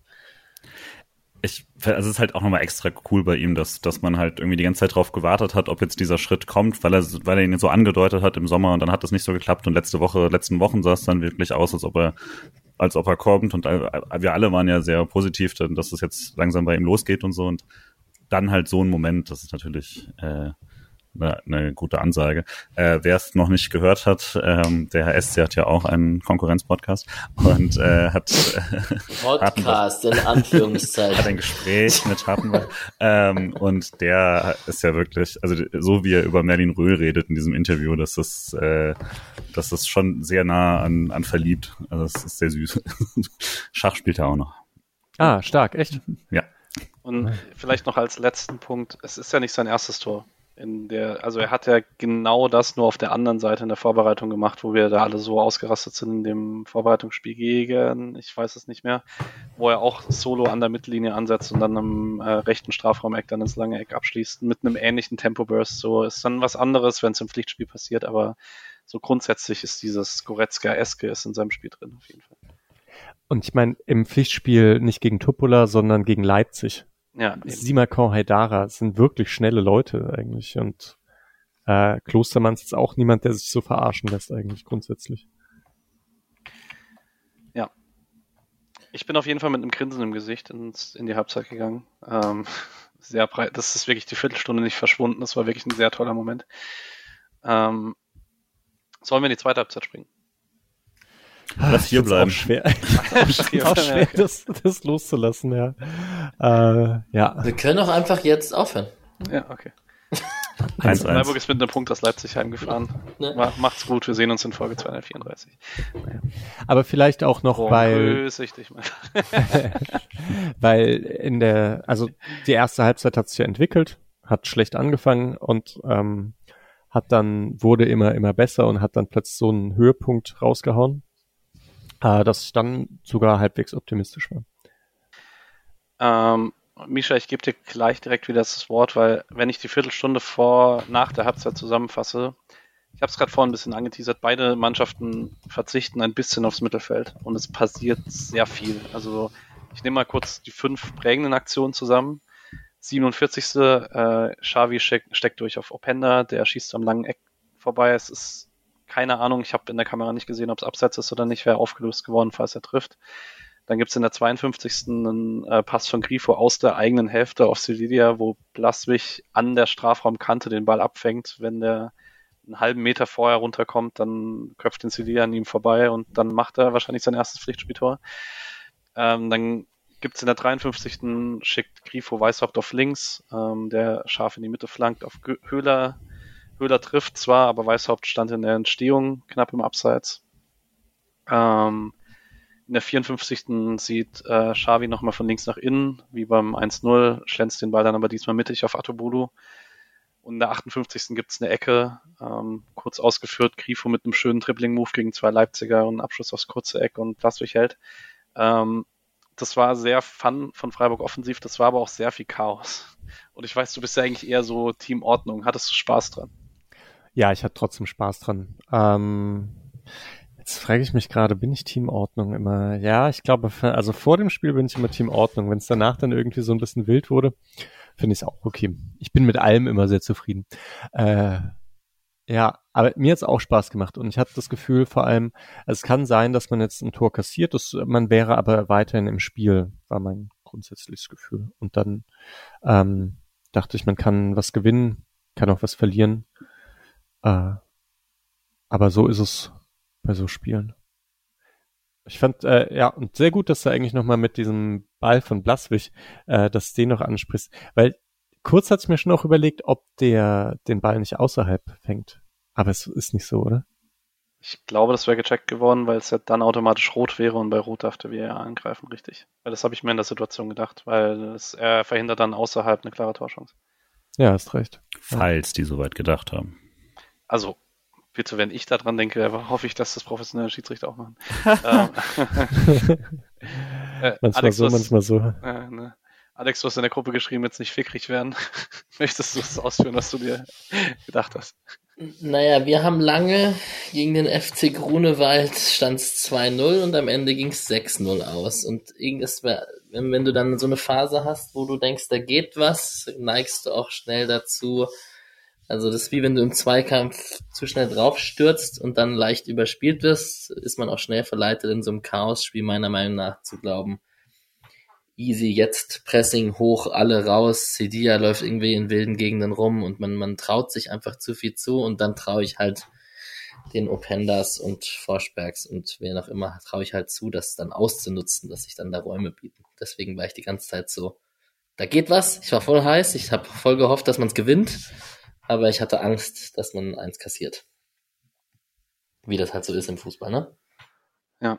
Aber es war dann, also ich hatte in, am Leverkusen-Spiel sehr viel Spaß, weil man das defensiv so gut gemacht hat, aber ich hatte auch tatsächlich, also die Phase zwischen Minute 25 und dann Minute 79 war, glaube ich, die 50 Minuten diese Saison, die mir am meisten Spaß gemacht haben, weil ich einfach so dachte, hey, das ist gerade ein Spitzenteam und wir sind hier mal mindestens gleich gut. Und das war ein Gefühl, man sah in den letzten Monaten oft sehr schlecht aus gegen Spitzenteams, deswegen war das ein sehr gutes Gefühl. Also das habe ich ein bisschen gebraucht, habe ich gemerkt. Voll der gute Punkt, ja. Das denk, das hatte ich auch. Da war ich, dachte auch nicht die ganze Zeit, oh, da sind so scheiß Szenen dabei, dass man es jetzt irgendwie schlecht macht gegen, also dass schlecht verteidigt wird. Ähm, bei diesem Steckpass auf Openda, das ist ja auch eine Wahnsinnsszene von Leipzig. Also Scheschko pflückt diesen Ball aus der Luft ähm, in so einem Sprung wie aus dem Bundesliga-Logo ja. äh, und legt den ab auf Simmons und der steckt den perfekt durch auf Openda. Atubolu macht alles richtig und Openda ist dann so ein, ja, also ist dann ein bisschen nervös und haut den voll daneben. Aber das ist dann auch, wäre daraus jetzt das 2-1 gefallen, hätte ich halt gesagt, na gut, ähm, das ist jetzt halt so. Es ist nicht, weil man zu offensiv gespielt hat oder weil das voll schlecht verteidigt war oder so. Ich habe mir auch insgesamt, deswegen hat es mir wahrscheinlich auch insgesamt Spaß gemacht, diese wilde Szene, äh, wilden Szenen hin und her. Yep. Ähm, 62. gibt es den Zusammenprall Ginter ah, Haidara. Darf ich sorry. noch ganz kurz? Ja, ja. Äh, Weißhaupt, wie groß ah, ja, würdet genau. ihr den Vorwurf machen? Also, dass ich, man im Abseits rumsteht, ist schon doof, ne? Das ist also, eine, eine Erfahrungsgeschichte vielleicht auch. Finde vor allem Offensivspieler, die, er hat halt die Kette voll im Blick. Das sollte eigentlich nicht passieren. Also er hat ja wirklich die Position auf dem Feld, wo er die ganze Abwehrkette sieht. Deswegen, ja, nicht ganz glücklich gewesen. Ich habe es in der Gruppe geschrieben, bah, das darf ihm nicht passieren. Nach dem Spiel würde ich sagen, ja, okay, passiert. Hat Alex, glaube ich, auch geschrieben. Ähm, aber sollte eigentlich nicht. Hm. Ist halt so ein bisschen das gleiche wie Flanke ins Aushauen oder so, ne? Das ist ein blöder Fehler. Ja, äh, 62. gibt's einen äh, Zusammenprall Ginter Haidara. Gelb für einen Leipziger. Äh, Julian, hast du ein Take zu Idrichs Körpersprache. Ja, es ist halt Schwachsinn. Er hat es völlig falsch gesehen und dachte irgendwie, äh, Haidara versucht da irgendwas zu schinden oder so gelbe Karte kann man auf jeden Fall argumentieren. Foul war es sowieso gegen ihn, alles in Ordnung. Aber er gibt ihm halt dieses Komm, steh auf, während er halt sehr, sehr einen schmerzhaften Zusammenprall mit Ginter hatte. Und da hat er hat Edrich fast noch Glück, dass er sich nicht äh, schlimmer verletzt oder so, was auch drin ist in der Situation. Weil wenn er da mit einem gebrochenen Knöchel oder so liegt und der macht dem Komm, steh auf, äh, ist es ein Meme für immer. Aber ähm, ja. Also Idrich mag die Geste auf jeden Fall. Die hat er in der zweiten Halbzeit irgendwie sieben oder acht Mal gemacht. Ja, er liebt. Und Openda kriegt auch noch gelb in der Szene. Ich glaube, im Mods dann. Ja, ja. Naja. Dietrich halt. Ja, ist auch nicht mein Lieblingsschiedsrichter. Ich finde immer, ähm, also auch so in seinen öffentlichen Auftritten, ich mag nicht, wie er sich selbst verkauft. Irgendein Wortspiel in den Folgentitel mit Bullen und Bullen und dann lassen wir das einfach sein. Das lassen wir sein, glaube ich. Okay. Der ist doch Social Media aktiv, der legt sich dann bestimmt mit uns an, wenn er das sieht oder so. Das traue ich, das trau ich Es gibt zu. Easy Favs, wenn man anti trägt. ich habe ihn ein bisschen gefressen, er hatte so einen Anti-Impf-Tag während Corona und ab dem Moment äh, war ich dann noch mal ein bisschen kritischer, aber naja, ist egal. Andere Debatte. Ähm, Leipzig wechselt dreifach, äh, bringt Henrichs, Paulsen und Baumgartner. Gerade letzterer soll dann noch eine größere Rolle spielen in dem Spiel. Krasse ähm, Wechsel, muss man schon sagen. Ja, muss man tatsächlich sagen. Ähm, und ich habe dann noch vier Szenen jetzt, die man zusammengenommen besprechen kann, wobei ich gerne eine Sache dann davon noch rausnehmen möchte, ähm, die ich so ein bisschen als die Freiburg wird langsam müde Phase überschreiben würde, ähm, weil man es da in ein paar Situationen gesehen hat, ähm, weil man da dann aus diesem äh, Lücken im Mittelfeld auf beiden Seiten endgültig den Zugriff verliert im Mittelfeld. Ähm, 66. wird Openda von Xavi wieder geschickt. Ähm, der wird geblockt, kriegt den Ball nochmal, schießt ihn ans Außennetz. Ähm, dann gibt's auf, in der 67. Baumgartner bricht rechts durch an Höfler vorbei, der das Tempo nicht mitgehen kann, flankt den scharf und Openda kann den Ball nicht kontrollieren. Da hat man schon das erste Mal Glück, weil das ist ein freier Abschluss aus sieben Metern sonst. Dann hast du einen Ballverlust von Weißhaupt, wo Kampel den Ball treibt und Henrichs in aussichtsreicher Position findet und der bleibt an Gulde hängen. Das war richtig stark verteidigt für Manuel Gulde. Ähm, vielleicht, bevor ich jetzt die 76. nehme, weil es jetzt dann gleich zweimal um Grifo geht, wollen wir kurz über Manuel Gulde sprechen, weil ich fand es ein Bombenspiel von ihm. Mega. Und ähm, ich habe es auch in die Gruppe geschrieben. Wir müssen aufhören, die Gruppe so oft zu zitieren. Ja. Das bringt mir ja, ja. was. Ähm, ich finde es nice, dass er so eine Rolle im Team hat, die wichtig ist als Erfahrener, der dann immer auch mal in Phasen in der Saison auf seine Spiele kommt, um den anderen auch Entlastung zu geben oder dann ist mal jemand verletzt oder es gibt halt Spiele, wo er gebraucht wird und so und das ist schon ganz nice. Ja, hätte man das gedacht, dass Heinz jetzt irgendwie bei Bochum spielt, äh, bei Köln spielt und Kevin Schlotterbeck nicht mehr bei Freiburg ist und so weiter. Alles Spieler, die ich äh, über Gulde gesehen habe. Aber ich denke schon auch, dass der jetzt sich äh, also ein deutlich höheres Niveau hat als Dominik Heinz. Ja, ähm, ja, und dann müssen wir zweimal über Grifo reden. Ähm, 76. Ähm, Eggestein nochmal einen guten Lauf durchs Mittelfeld, spielt Grifo auf rechts an. Der hat zwei Optionen im Strafraum. Ich glaube, äh, Röhl ist nochmal mitgelaufen und Höhler ist da, die eigentlich auch beide anspielbar sind und er nimmt einen komischen Abschluss so aus halb rechts und verzieht ihn auch sehr, sehr deutlich. Und da gab es einen Schwenk auf sein Gesicht und da dachte ich schon, Gott, Grifo ist müde. Und dann war tatsächlich, als ich eine Minute später sehe, dass Baumgartner antribbelt und es ging Grifo, war mir schon ein bisschen unwohl, weil ich dachte, okay, Baumgartner lässt ihn jetzt stehen. Es ist leider nochmal ein bisschen schlimmer.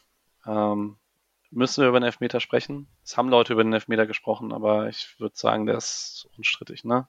Ja, also ich habe danach die Diskussion gesehen. Ich glaube, das, da darf man jetzt nicht sich zu sehr irgendwie verrückt machen lassen von Standbild und äh, Slow Motion und so am Schluss jemand läuft und Grifo verhände, also Grifo tritt rein und danach kann er nicht weiterlaufen und der Knöchel knickt, äh, knickt weg und so, dass sein Fuß dann unter den anderen rutscht und sowas letztlich geht es darum, dass Grifo tritt rein und dadurch fällt der andere um. Ne? Also das und die Bewegung ist vollkommen äh, normal von Baumgartner, normales Tripling und er kann es nicht durchführen wegen Grifos Tritt und deswegen fällt er um und dann ist das Elfmeter. Grifo hat es ja selber auch direkt nach dem Spiel so, äh, so gesehen. Ähm, und ehrlich gesagt, ich habe gedacht, dass das Elfmeter sofort, nachdem Grifo die Hand so hoch gehoben hat, mhm. weil auch wenn er danach sagt, ich war irgendwie, ich dachte, ich komme an den Ball und so, aber also das war schon ein sehr, sehr äh, schuldiges Handhochheben und ja.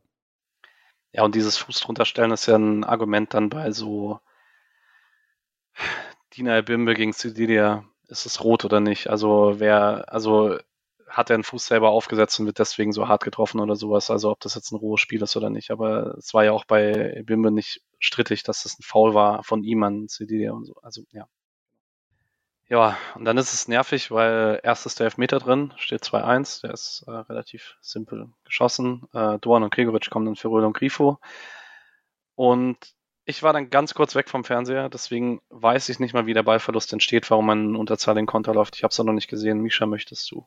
Nee, ich muss noch kurz was zum Elver sagen, weil Nein. ich äh, dann nochmal geschaut habe. Also diesmal hat Atubolo den Fuß auf der Linie Mhm. Darauf habe ich auch geachtet. Das scheint, scheint dran gearbeitet zu haben. Und trotzdem hat er Druck im Absprung. Also ich finde, das ist gut, was er da macht. Er springt nicht zu früh, nicht zu spät, hat den Fuß auf der Linie und kommt weit in die Ecke. Also wenn der, äh, der Strafstoß war nicht gut geschossen. Also wenn er in der richtigen Ecke ist und ich jetzt nicht davon ausgehe, dass Openda ihn jetzt voll verladen hat oder so, dann ähm, kriegt er den. Lob an Atombolo. Ohnehin, gutes Spiel. Ja, insgesamt. Drei Gegentore geschluckt, das ist natürlich doof, aber ich fand, er konnte bei keinem wirklich was machen. Yep. Ja, also Möchtest der Ballverlust ist ja einfach ja. nur bei eigenem Ball, Ballbesitz am gegnerischen Strafraum ähm, und eben dann geklärter Ball, äh, den Höfler so ein bisschen, also versucht zu kontrollieren und dabei genau zu Leipzig spielt. Und dann ist es halt irgendwie ein 3 gegen 2 slash 5 gegen 3, je nachdem, wie sie es ausspielen. Ähm, und sie spielen es halt mit viel Tempo. Gulde macht, glaube ich, alles, was da geht. Man gibt einen richtig krassen Sprint zurück, also wird da auch nicht überlaufen oder so. Äh, voller, voller Einsatz relativ spät im Spiel. Aber muss halt irgendwann dazwischen, damit es halt nicht der freie Schuss ist von vorhin und dann kommt der Pass halt raus und er kommt nochmal dran und fälscht den Ball dann leider unhaltbar ins Tor ab. Aber ähm, ja, halber Zentimeter mehr und der fällt ihn noch vorbei und dann ist eine Mega-Aktion. So war es dann leider der äh, K.O. Ähm, was ich jetzt, war das direkt aus dem Anstoß langer Ball oder war es danach? Weiß ich nicht. Weil wir mal drüber gesprochen hatten, als dass es ja auch das Risiko ist, wenn man beim Anstoß dann direkt langen Ballen alles nach vorne schiebt, dass man dann konteranfällig ist.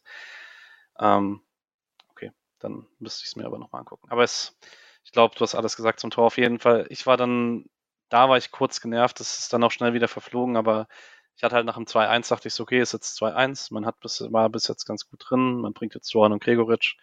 Vielleicht kriegst du noch mal so eine Viertelstunde, wo du halt irgendwie hoffen kannst, vielleicht rutscht einer durch und wäre auch ein cooler Moment, dass bei Gregoritsch der Knoten platzt und dann hast du aber halt irgendwie eine Minute später direkt so die Hoffnung gekillt.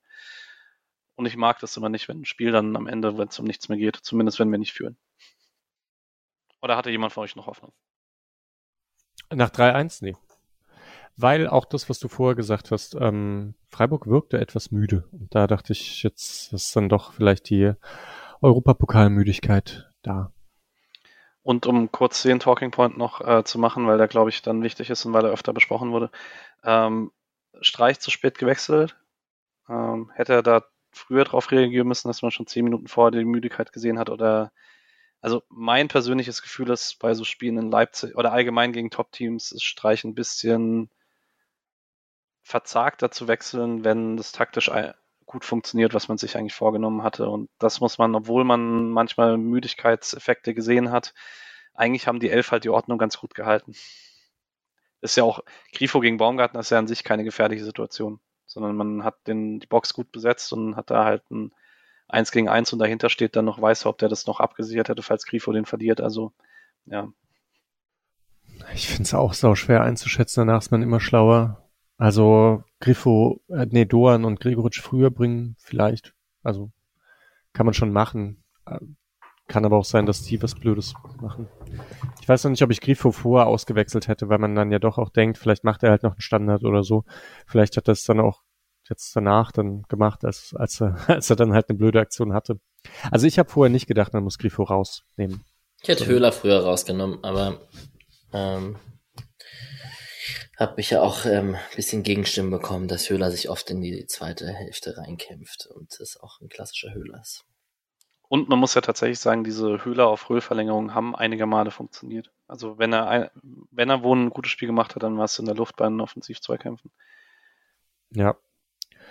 Ja, naja. die wirkten für mich auch insgesamt müde und jetzt ganz so einzelne Spiele. Ja, absolut. Länderspielpause ist ganz gut jetzt.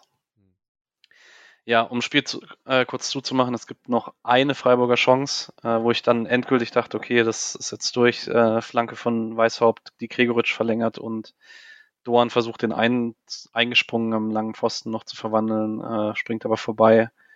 Äh, Adamu und Schmidt kommen noch für Höhler und Gulde. Und in der 93. gibt es dann noch zwei Chancen für Openda und Pausen, aber bleibt letztlich beim 3-1. Ähm, ich bin ehrlich jetzt vorm Spiel genommen, glaube ich, das Ergebnis nach der harten Woche ähm, und in Leipzig mit äh, zwei Tagen Erholung mehr am Ende dann trotzdem ein bisschen enttäuscht. Ähm, habt ihr noch Gefühle zum Spiel oder einzelne Spieler, die ihr rausheben wollt? Ich bin gar nicht so sehr enttäuscht. Also auch, ähm, ich glaube, Streich hat wenn ich da jetzt, ich habe das äh, die PK gar nicht mehr angeschaut, aber äh, irgendwie bei ein, zwei Artikeln kam das so, wurde zitiert, dass er eben sagt, dass es halt so ein gutes Spiel war und dass man jetzt irgendwie ohne nichts dasteht und dass das halt voll frustrierend ist. Das kann ich nachvollziehen. Ich finde sowas sehr eher auch positiv, dass man äh, war jetzt im letzten Jahr häufig schlecht gegen Top-Teams. Ähm, und dieses Jahr hat es ja auch irgendwie schlecht angefangen mit dem 5-0 gegen Stuttgart und na, ja, also ein Spiel gegen Bayern, bei dem man wirklich keine so richtige Chance hatte. Und jetzt gegen Leverkusen war es ein sehr gutes Spiel und gegen Leipzig war es auch ein gutes Spiel und man hätte in beiden Spielen was mitnehmen können und das finde ich erstmal sehr positiv. Obwohl, also trotz dieser vielen eingesetzten jungen Spieler. Und dann kann ich das, glaube ich, auch so sehen. Das war jetzt halt mal, Atobodo hat mal in Leipzig gespielt, Weißhaupt, Röhl und so. Das ist alles, das ist für die auch das erste Mal dass sie von Anfang an gegen so ein Team, das so ein Pressingspiel spielen und äh, das ist sicher eine ganz gute Erfahrung. Die fünf Niederlagen gegen die Top 5 der Bundesliga. Stand jetzt. Mal gucken, wie es gegen die schlechtesten fünf der Bundesliga aussieht. Da hat man bisher, glaube ich, nur ein Team gehabt, oder? So irgendwie, ja. Ich glaube, Bochum, ja. Wobei ist Bremen, nee, Bremen ist ein bisschen weiter oben, glaube ich. Ja, Bremen ist sechs schlechteste Team. Gut, äh, Spieler Spiels. Julian. Wohl. Alex? das war stumpf. Äh, ich möchte Sidias äh, individuelle Form nochmal hervorheben und nehme Kilian. Misha? Äh, ich nehme auch Merlin Röhl. Fand aber, ich will kurz Noah Weißhaupt noch äh, vorheben, den ich defensiv sehr gut fand. Äh, stabil. Äh, das, also ist ja auch interessant, dass er bei einem Spiel, bei dem man nicht so viel Beibesitz hat und so jetzt nicht negativ auffällt. Ähm, ja, und Atobolo habe ich ja schon gesagt, das fand ich, den, also da hat es mir noch kurz überlegt, ob ich Atobolo nehme, weil ich finde, dass er sehr positiv aufgefallen ist in dem Spiel. Ähm, ich nehme Matthias Ginter. Ähm, Geiler Assist. Balleroberung beim 1-1, zwei sehr wichtige Blocks defensiv, allgemein sehr gutes Defensivspiel. Ähm, bisschen, eigentlich bisschen, was man gewohnt ist, aber nachdem er diese Saison ein paar wackelige Spiele schon hatte, vielleicht nicht ganz das, was man diese Saison gewohnt war. Deswegen äh, hoffe ich, dass das jetzt ein Trendsetter war für die letzten Wochen der Hinrunde. Gut, yes. ähm, dann mache ich das Spiel damit zu und gehe kurz zu den Leihspielern, weil äh, Bundesliga machen wir nachher. Ähm, und beginne damit Robert Wagner. Ähm, der hatte ein sehr erfolgreiches Wochenende, weil Kräuter Fürth hat 1-0 gewonnen gegen Fortuna Düsseldorf. Ähm, durfte nicht gegen Yannick Engelhardt spielen, weil der seine fünfte gelbe Karte abgesessen hat. Also auch in dem Bezug vielleicht ein würdiger Nikolaus Höfler-Nachfolger. Hust. Ähm, in der 48. Minute Robert Wagner allerdings Siegtor erzielt. Ähm, erstes Saisontor und auf der 6 durchgespielt. Das sieht ganz gut aus. Ähm, kann ein bisschen empfehlen. Äh, es gab äh, den Zweitliga-Kurzpass vom Rasenfunk. Äh, der hatte letzte Woche unter anderem den Schwerpunkt Kräuter Fürth mit äh, Michi Fischer. Ähm, da wurde auch kurz über Robert Wagner gesprochen, über seine Schwankungen als sehr junger Sechser in der zweiten Liga. Ähm, ist echt, ich glaube, das ist eine sehr, sehr coole Leihstation für ihn einfach insgesamt. Ähm, da werde ich mir auch nochmal Meinung von ihm einholen. Äh, den kennt ihr ja auch hier von der Gianluca Itter-Leihe schon als äh, Voice. Ähm, Kimberly Sequem äh, war wieder nicht im Kader. Paderborn hat 3-1 gegen Nürnberg verloren. Ähm, Hugo Sique hatte das Stadtderby mit Circle Brugge bei Club Brügge. Die haben 0-0 gespielt. Ähm, Sique in der Nachspielzeit ausgewechselt. Richtig, richtig gute defensive Stats, selbst für seine sehr hohen Standards inzwischen in Belgien. Ähm, bin wirklich sehr gespannt, ihn in der Vorbereitung 24 wiederzusehen, ob sich da tatsächlich was geändert hat, auch an Robustheit und so. Ähm, und Kevin Schlotterbeck hat mit Bochum 1 zu 1 gegen Köln gespielt. Ähm, das hätte Bochum eigentlich gewinnen müssen. Ähm, hat du durchgespielt, solide Leistung, ist vielleicht beim 1-1 ein bisschen weit weg von Davy Selke. Ähm, genau. Ansonsten die anderen Teams. Die SC Frauen haben 4-0 verloren beim VfL Wolfsburg. Ähm, Eva Pajor Doppelpack, äh, Endemann und Latwein noch für Wolfsburg. Ähm, man hat sich, glaube ich, nach dem Hoffenheim-Spiel zumindest ein knapperes Spiel versprochen, ähm, kam jetzt aber gar nicht rein. Ich kann dann vielleicht einfach Hasret Kayekci zitieren, die im Kicker zu Protokoll gegeben hat. Uns hat der Mut gefehlt. Die erste Halbzeit war katastrophal. Wir sind überhaupt nicht in unser Spiel gekommen. Eigentlich hatten wir uns da etwas anderes vorgenommen, aber es hat nichts funktioniert. Gibt's was hinzuzufügen, Julian? Oh, ich fand es gar nicht so schlimm, wie äh, ich hab, wusste aber auch schon, wie es steht. Also ich habe es erst danach geschaut. Äh, das heißt, ich habe es schlimmer erwartet vielleicht einfach. Aber ähm, so krass, also so krass daneben fand ich jetzt wirklich nicht, wie man aufgetreten ist. Völlig verdient verloren, ist auch Wolfsburg und so, aber ähm, also sie hatten einfach selber kaum Torchancen und so. Aber Wolfsburg hat jetzt auch nicht gerade brutal gedrückt oder so. Es waren halt wieder ein paar, paar zu viele Fehler und dann war mal individuell schwächer als die. Aber viel wichtiger nächste Woche gegen Köln äh, in diesem ekligen Montagsspiel. Ähm, das sollte dann mehr auf Augenhöhe sein, beziehungsweise hoffentlich der SC eben äh, einen, einen Kopf drüber. Ja, ich wollte gerade sagen, äh, ist eigentlich schön, Länderspielpause, kann man endlich mal zu einem Frauenheimspiel gehen. Ja, Montagabend 19.30 ist ein toller Termin. Selbst für mich hier in der Nähe. Also Montag ist auf jeden Fall richtig scheiße. Ich finde dafür 19.30 noch den besten unter der Woche Termin, weil es spät genug ist, damit man von der Arbeit hinkommt und nicht zu spät, äh, damit man den kompletten Abend ruiniert hat oder so. Den nächsten gleich, den nächsten Morgen gleich mit. Aber es ist halt trotzdem Montagsspiel und äh, ja. natürlich. Genau, und nach dem Köln-Spiel wird es, wenn ich es richtig in Erinnerung habe, auch die nächste Folge von Julian und Paddy geben. Äh, also zumindest mal euch zwei, vielleicht noch jemand dritten. Da werden wir sehen. Genau. Ähm, ansonsten war die zweite Mannschaft hat gestern auch gespielt und zwar zu Hause gegen Preußen Münster. Ähm, da war einiges los und da war auch einiges an Fanunterstützung da. Der liebe Felix hat uns dazu eine längere Sprachnachricht geschickt. Auf jeden Fall hört ihr die jetzt hier. So, dann auch einmal liebe Grüße von mir an euch alle. Ich werde euch ein bisschen was erzählen über das U23-Spiel gegen Preußen Münster am Sonntag um 13.30 Uhr. Für mich war es auch eher spontan, dass ich hingegangen bin. Ich hatte schon davor überlegt, ob ich hingehe, aber die Motivation war aufgrund des Wetters jetzt nicht so überragend, aber ich ist 13 Uhr im Bett und habe mich dann spontan doch noch entschieden hinzugehen. Wie eben gesagt, das Wetter war nicht so toll. Es hat die ganze Zeit durchgeregnet quasi. Es war, hatte 10 Grad. Es war nicht sehr angenehm im Stadion, aber auch irgendwie hatte es es was, im Dreisamstadion zu stehen bei Regen. Es hat eigentlich nur noch quasi der Schnee gefehlt. Dann fange ich einmal an mit der Stimmung. Es waren circa 3300 Zuschauerinnen, Zuschauer da. Auch Münster brachte eine gute Anzahl an Auswärtsfans da. Der im Gästeblock waren die Sitzplätze quasi von der Szene vollständig besetzt. Im Unterrang waren ein paar Fans auf den Stehplätzen.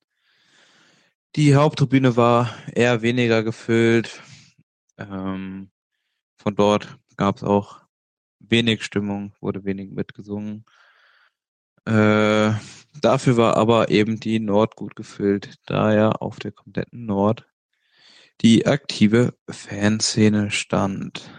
Und zusätzlich noch Leute es gab vor dem Spiel und auch während des Spiels verschiedene Banner. Ich kann mich leider nicht mehr genau an alle dran erinnern, aber die Banner gingen als Kritik an Leipzig, an das Produkt Red Bull Leipzig.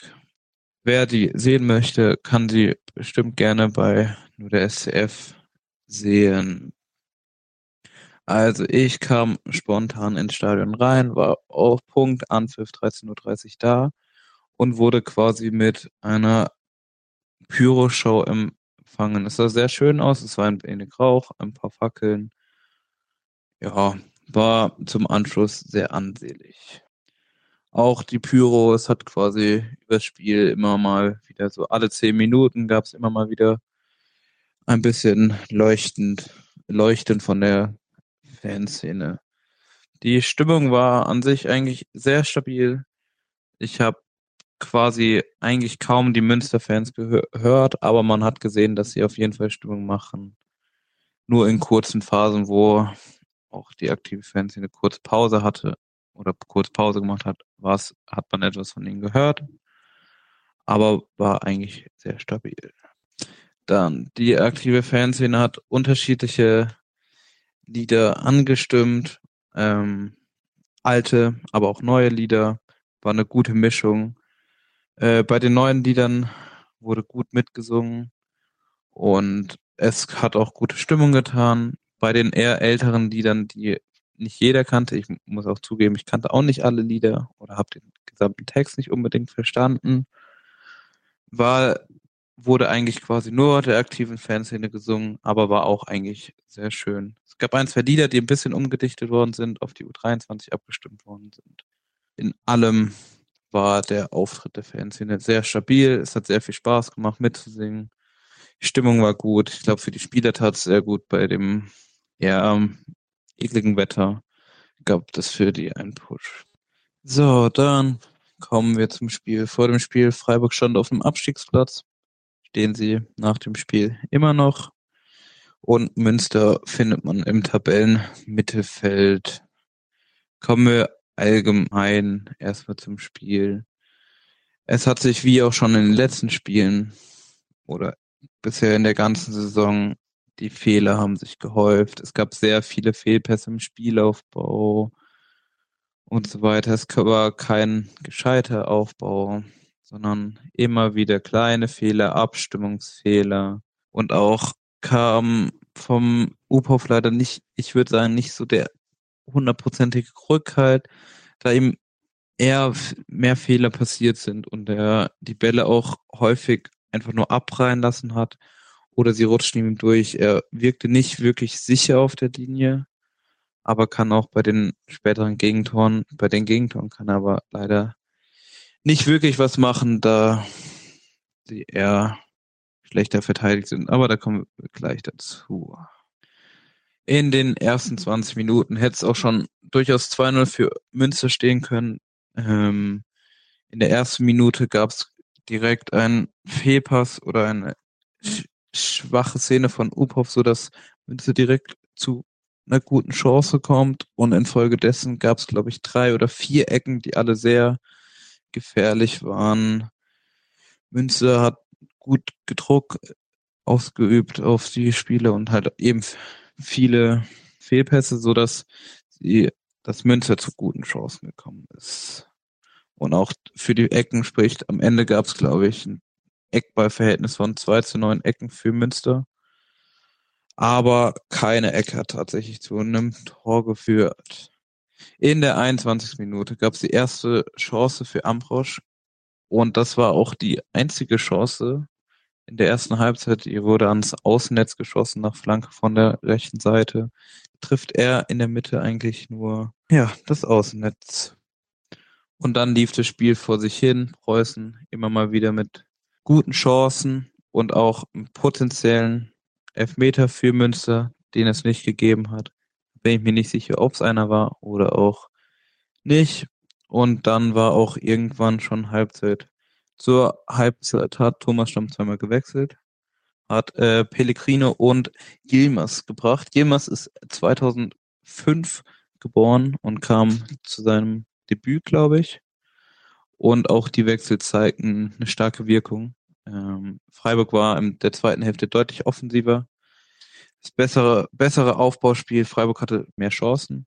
Aber es gab natürlich auch Fehler. Ich glaube, es wurde allein zwei oder dreimal falscher Einwurf von Freiburg abgepfiffen. Auch eher in, einmal sogar in eher guter Position.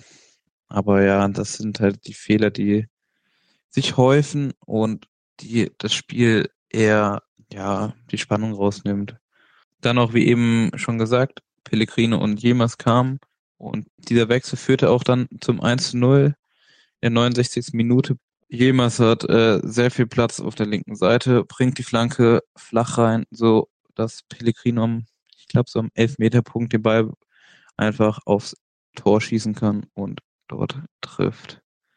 Dann nach dem Tor ging es sehr schnell. In der 72. Minute äh, verteidigt Freiburg sehr schlecht und kriegt äh, das Gegentor vom 16er freistehend kann der Münsterspieler schießen, trifft links unten ins Eck und Upov hat eigentlich quasi keine Chance. Dann geht's in der 83. Minute weiter mit dem Tor von Freiburg. Freiburg gewinnt den Ball. Pressing, glaube ich. Äh, Bräunig wird in den Strafraum geschickt und der Ball wird aber quasi fast von Münster geklärt. Er bekommt den Ball aber doch noch und bringt im Fallen eine Rabona-Flanke auf äh, den eingelaufenen Fahner, der ins leere Tor quasi nur noch schießen muss. Dann direkt danach an der Freiburger Eckfahne links außen gibt es einen Zweikampf zwischen zwei Freiburgern und zwei Münstern und Pellegrino fällt auf den Boden und dann kommt der Münsterspieler an und tritt ihm eigentlich mit guter Geschwindigkeit erst auf den Knöchel und dann aufs Knie. Das hat man auch schon im Stadion gesehen, dass es nicht sehr angenehm war. Pellegrino musste da auch behandelt werden. Und es gab nur die gelbe Karte für Münster, was meiner Meinung nach eigentlich eine glatt rote Karte gewesen wäre. Aber da wir den VAR auch glücklicherweise, würde ich eher sagen, in der dritten Liga nicht haben, äh, blieb es bei der gelben Karte und Freistoß für Freiburg. Dann in der 93. Minute ganz spät bringt Münster nochmal eine Halbfeldflanke an den 16er. Der wird per Kopf verlängert und in der Mitte steht ein Spieler, der durch die Beine per Direktabnahme äh, Uphoff tunnelt und so das Tor schießt. Ja, defensiv war es bei beiden Gegnern sehr passiv. Die Spieler werden nur begleitet, dürfen quasi frei zum Schuss oder zum Abschluss kommen und auch der Kopfball zur Vorlage zum 2-2 wäre verhinderbar gewesen, aber ja. Aber insgesamt war es eigentlich ein sehr schöner Aufenthalt im Stadion mit sehr guter Stimmung, mit der Fanszene. Hat sehr viel Spaß gemacht. Ja. Grundsätzlich aber was noch sagen wir, ja, es gab, glaube ich, gefühlt mehr Polizeipräsenz als bei einem Spiel im Moosfeldstadion. Ich weiß nicht, ob das jetzt eher ein Risikospiel war oder nicht. War auf jeden Fall sehr viel Polizei unterwegs. Ja, aber man kennt. Und natürlich wäre es schön gewesen, wenn die zweite Mannschaft mal wieder gewonnen hat. Ich glaube, der letzte Heimsieg liegt zurück im Mai. Aber ja, vielleicht beim nächsten Mal immer ein Punkt. Aber jetzt müssen, sollten sie sich ranhalten. Dankeschön. Bis dahin. Dankeschön, lieber Felix. Ähm, das war sehr ausführlich. Ähm, was ich noch kurz ergänzen möchte, du bist sehr, er ist sehr neutral über die Highlights drüber gegangen. Ähm, hat nur gesagt, ja, und dann flankt den Bräunig halt per Rabona auf Fana. Das war ein absurd guter Assist. Also, äh, wenn ihr das 2-1 der zweiten noch nicht gesehen habt, guckt euch die Rabona-Flanke von Maxi Bräunig an. Das war ein richtig schönes Die Podcast-Viererkette hätte wie bei Röhl darüber 30 Minuten geredet. Und zwar zu Recht halt, ne? ja. Ja, aber bitter jetzt. Ähm, also es ist immer noch nichts verloren. Man hat fünf Punkte Rückstand auf dem Nicht-Abstiegsplatz und es sind noch 24 Spiele. Ähm, man muss halt wirklich darauf hoffen, dass Max Rosenfelder gesund aus der Winterpause kommt, ähm, dass einfach oben vielleicht auch einfach zwei Leute dazukommen und weniger Verletzungen dabei sind, dass man einfach ein bisschen konstanter arbeiten kann. Weil die Leistung gehen, finde ich, jetzt mit Dresden letzte Woche und der zweiten Halbzeit gegen Münster zumindest gehen sie so ein bisschen in die richtige Richtung. Am Samstag nach der Länderspielpause spielt man in Ulm und zwar um 16.30 Uhr. Das heißt, es ist ein bisschen andersrum als bis jetzt. Meistens kann man die erste Halbzeit der zweiten gucken und dann geht man zum Profis. Ähm, diesmal kann man dann die zweite Halbzeit ganz gut gucken, wenn man Magenta Sport hat oder eine Alternativlösung findet. Nordtribüne sah richtig geil aus. Ja, richtig, richtig tolle Bilder. Genau. Ähm, liebe Grüße an Arne Amberg, falls er das hier hört. Das sind richtig, richtig gute Bilder geworden. Ja. Wie immer. Ja. Ähm, ansonsten, es war ja der SC-Tag am Sonntag. Die U19 hat das Stadtderby beim FFC gehabt. Ähm, die haben 2-1 da gewonnen. Ähm, Tore durch äh, Karl Steinmann und durch äh, Meier, beide Außenverteidiger getroffen. Das 1-0 war wohl ein bisschen, ähm, ich meine, ihr wohnt jetzt alle weiter im Norden von, äh, von Deutschland. Es war gestern richtig windig hier. Und nach Spielbericht auf der SC-Homepage ist das 1-0 von Steinmann eine Flanke aus dem Halbfeld, die dann eine Böe erfasst und hinten im langen Eck landet. Ähm, ja, genau. I can ähm, relate. Weil du deine Dinger so machst, oder? Nein, das passiert halt. auf den Plätzen dieser Nation. So ist es. Mösle auch gut windeinfällig. Ah, wobei FFC ist ja nicht Mösle, ist, äh, aber auch da ist es im Dietzenbach ist auch gut windeinfällig. Ähm, Samstag 14 Uhr spielt man im Mösle. Also das ist easier zu machen, wenn man in der Länderspielpause ein bisschen Fußball gucken möchte. Da gibt es die Freiburger U19 gegen die Freiberger U19. Ähm, genau, Samstag 14 Uhr. Bisher ist man äh, ungeschlagen und spielt nach dem, was man so liest, auch echt ganz coolen Fußball. Ähm, wer da Samstag nichts vorhat und ein bisschen Bock auf Fußball hat, geht dahin. Genau. Ansonsten können wir noch kurz über die Bundesliga sprechen. Und da Misha jetzt gesagt hat, er hat viel gesehen, lasse ich dich jetzt aussuchen, um was du sprechen möchtest. Äh, Stuttgart. Weil ich mir dann, also ich schaue ja eigentlich eher nicht so Konferenz, äh, sondern habe mir dann Samstag 15.30 nochmal angeschaut, dachte, okay, wie schlecht kann es um Dortmund bestellt sein und wie krass ist in Stuttgart eigentlich?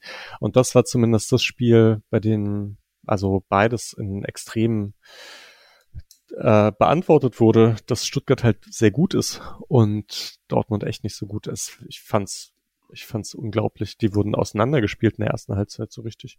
Also Dortmund hat überhaupt kein Mittel gefunden, also weder eigen, eigenen Ballbesitz zu haben, ähm, das bedeutet so Bälle zu erobern, noch irgendwie gefährlich vorm Tor zu werden, noch so die Stuttgarter Angriffe irgendwie zu stoppen. Und das fand ich dann doch erschreckend. Ähm, und gleichzeitig halt gut von Stuttgart. Ich kann mir vorstellen, dass ich habe das jetzt ähm, mir nicht genau angeschaut, aber Stutt Hoeneß kopiert ja wohl eine Spielweise von diesem Hype-Team aus England. Wie heißt Roberto de Cerbi von Brighton. Von Brighton, genau, ja. Ich kann mir vorstellen, dass sowas nicht so ewig gut geht, aber ein, zwei Saisons halt schon, vielleicht. Mal sehen. Ja. Aber im Prinzip sah Dortmund da nicht groß anders aus als Freiburg. Nur, dass ähm, eben nicht alle Chancen gemacht wurden, weil Girassi am Anfang eben noch verletzt war und dass Dortmund mit ihrem ersten eigenen Angriff dann halt das Tor gemacht haben und deswegen wurde es irgendwie, äh, war das recht knapp, aber schon beeindruckend und ja, ich bin jetzt nicht so der größte Stuttgart-Fan. Es macht mir schon Sorgen, dass die irgendwie so Fünfter werden oder so. Oder Vierter. Vielleicht ganz spannend, wenn du äh, dieses Dezerbi-Fußball und man hat ja jetzt auch Xabi Alonso in der Liga und allgemein ist es ganz spannend, wie schlecht die 5-3-2-Mannschaften dieses Jahr aussehen. Also es, äh, ich würde sagen, es ist nicht, es ist nicht ein Zufall, dass Union und Mainz gleichzeitig Probleme bekommen ähm, in einer Saison und Bremen, gut, Bremen hat auch letztes Jahr keine defensive Stabilität, aber ähm, die 5-3-2-Teams haben jetzt nicht den großen Erfolg, den sie die letzten Jahre oft hatten mit dem, was sie tun. Ja, stimmt. Vielleicht kann man Köln noch so ein bisschen dazu nehmen. Ich meine, die haben auch einen eigenen ähm, Ansatz mit Ball, aber es geht ja, da geht ja auch viel um Pressing und äh, Intensität und dann früh zulaufen. Ähm, ja. ja. Und die stehen ja auch unten. Und da kann man vielleicht aber sehen, dass Freiburg sich da eben rausentwickelt hat. Ja, und dann Alex, du bist der Logische, den ich ansprechen muss, ob du Leverkusen Union gesehen hast.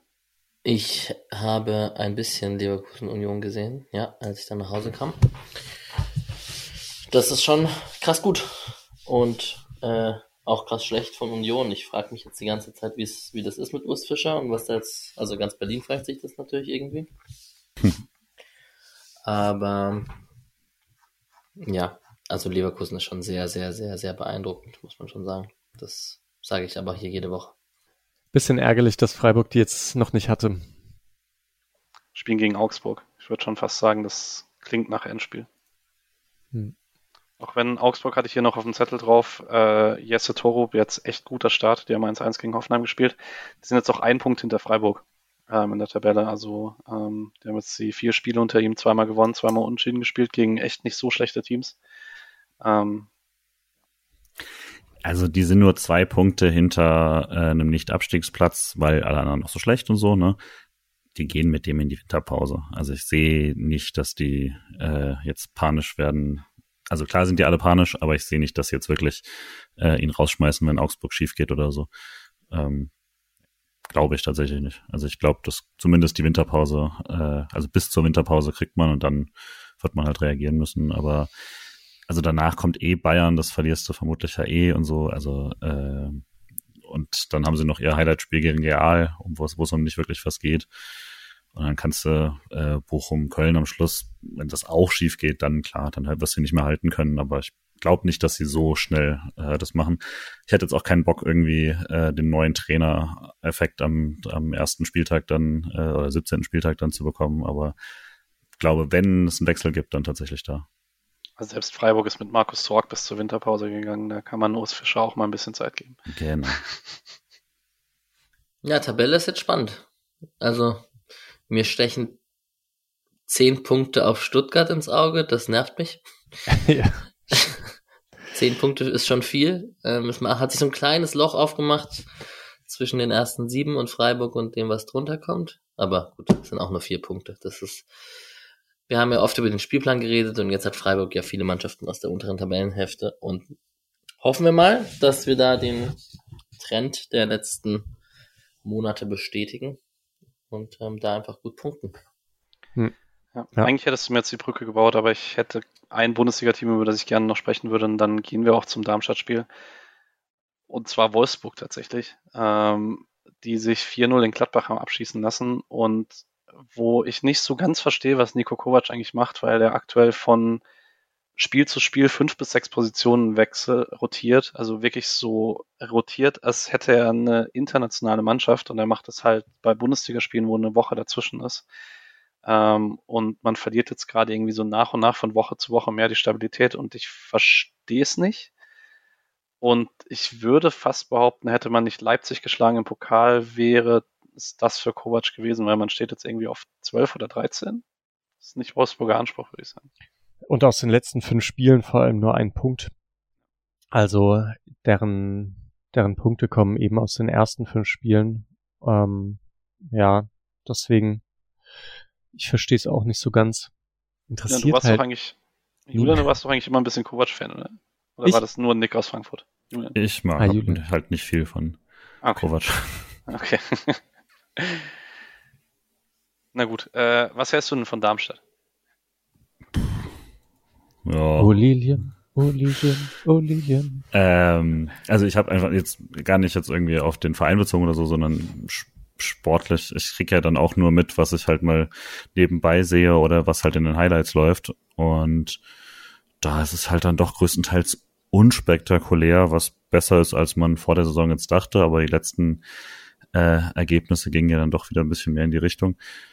Es, ich finde es, ähm, ich, also, ich kann noch nicht so ganz einschätzen, wie man jetzt aktuell gegen die Kleinen steht nach diesem Paderborn-Ausrutscher und so, aber äh, alles andere als ein äh, Pflichtsieg würde sich doch jetzt aktuell zu sehr kleinreden. Also das, da ist der SC mittlerweile angekommen, dass er so ein Spiel dann doch schon gewinnen muss. Und so, so würde ich das auch sehen ist, wir haben letzte Saison drüber gesprochen, dass man, und ich komme wieder zum Thema 5-3-2-Mannschaften, dass man da eigentlich immer besser gegen aussieht. Darmstadt ist auch so eine.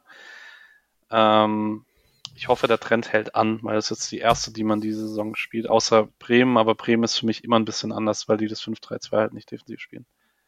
4-0. Krieg als Knoten platzt. Ich sag's jetzt, glaube ich, zum, ich glaube, ich sag's jetzt zum achten Mal einfach. Irgendwann ja. muss es ja klappen. Immer den Wetteinsatz verdoppeln, dann kommt's irgendwann. Das ist hm, alles easy. Ja, so nie schief nichts. Ja. Also 4-0 ist dein Tipp, habe ich jetzt richtig verstanden. Das ist korrekt. Oder 8-0. Nee, nee. Immer verdoppeln. Immer Nächste Woche 16-0. Ja. Mischa, wie ist dein Gefühl? Hm, ganz gut. Ja, gewinnen, gewinnen muss, da fällt mir Streich mal wieder ein. Ne? sterben muss man ansonsten. Was passiert, wenn man ein Spiel verliert, das man gewinnen muss? äh, meistens ist man halt enttäuscht, ne? Ja. Das wäre ich auch. Also vielleicht stimmt's. Vielleicht muss man es gewinnen. Man musste gewinnen, damit man nicht, damit ich nicht enttäuscht bin. Ja, das äh, ist allerdings richtig. Ähm, ich habe voll wenig Darmstadt gesehen. Äh, deswegen kann ich das auch schlecht einschätzen. Und ich denke trotzdem, dass Freiburg das irgendwie gewinnt, weil Streich wird mehr Darmstadt sich angeschaut haben als ich und gut vorbereitet sein. Ich glaube auch, ähm, wenn es ein Spiel gibt, wo es ganz cool ist, dass man jetzt diese zwei Wochen vorher hat, dann ist tatsächlich ein Spiel, wo du weißt, dass du sehr, sehr viel den Ball hast, wo du dich jetzt einfach ein bisschen drauf äh, anpassen kannst, okay, wo siehst du Lücken, wo kannst du durchbrechen und so. Das ist äh, gibt schlimmere Spiele, um das sofort zu haben. Äh, du hast mir jetzt aber keinen Tipp gegeben, Misha. Ach, habe ich nicht. Äh, ich sag 2-0. Hm. Ja, ist mein Tipp übrigens auch, weil ich euch dir auch keinen gegeben habe. ja. Ähm, ich tippe 3-1 und äh, sage als letztes noch, dass ich darauf hoffe, dass Schaller da vielleicht wieder im Kader steht. Oh, ja. Und vielleicht Keitel und Kübler auch, weil das dann auch bedeuten würde, dass die U23 in voller Besetzung nach Ulm fahren kann, was auch kein unwichtiges Spiel ist. Das wäre gut. Aber wenn Schaller wieder im Kader wäre, dann könnte man ziemlich viel mit Spielern auch spielen, die da waren, ne? Ja. Dann Wobei man halt safe nicht startet. Ja? Glaubst Ja, du? nee. Ist ganz sicher? Ja. Oder ist der jetzt einfach schon fast fit? Nee. So wie ich Roland Schaller kenne, wenn der fast, fast fit wäre, würde der für Ungarn spielen. Ja. Ja. Ja, kann sein. Okay, dann hätte man Röhl und Lienhardt, die wahrscheinlich von Anfang an spielen. Und Sildilia. Wenn Und Kübler verletzt ist. stimmt. Ja, ja, okay, sind schon ein paar. Atobolo, Röhl, Sildilia. Gut. Ähm, dann würde ich sagen, war es das an der Stelle. Äh, wir haben noch eine kurze Podcast-Empfehlung, Misha.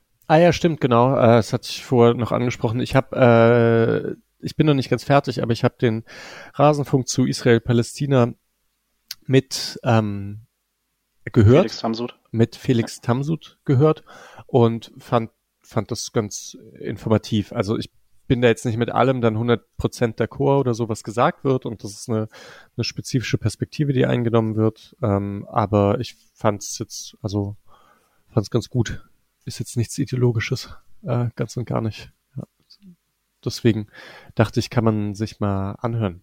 Rasenfunk ist ja ohnehin eigentlich fast immer zu empfehlen. Genau. Ansonsten wünsche ich euch dreien erstmal eine gute Nacht. Ähm, und euch HörerInnen, wenn ihr das hört, eine gute Woche.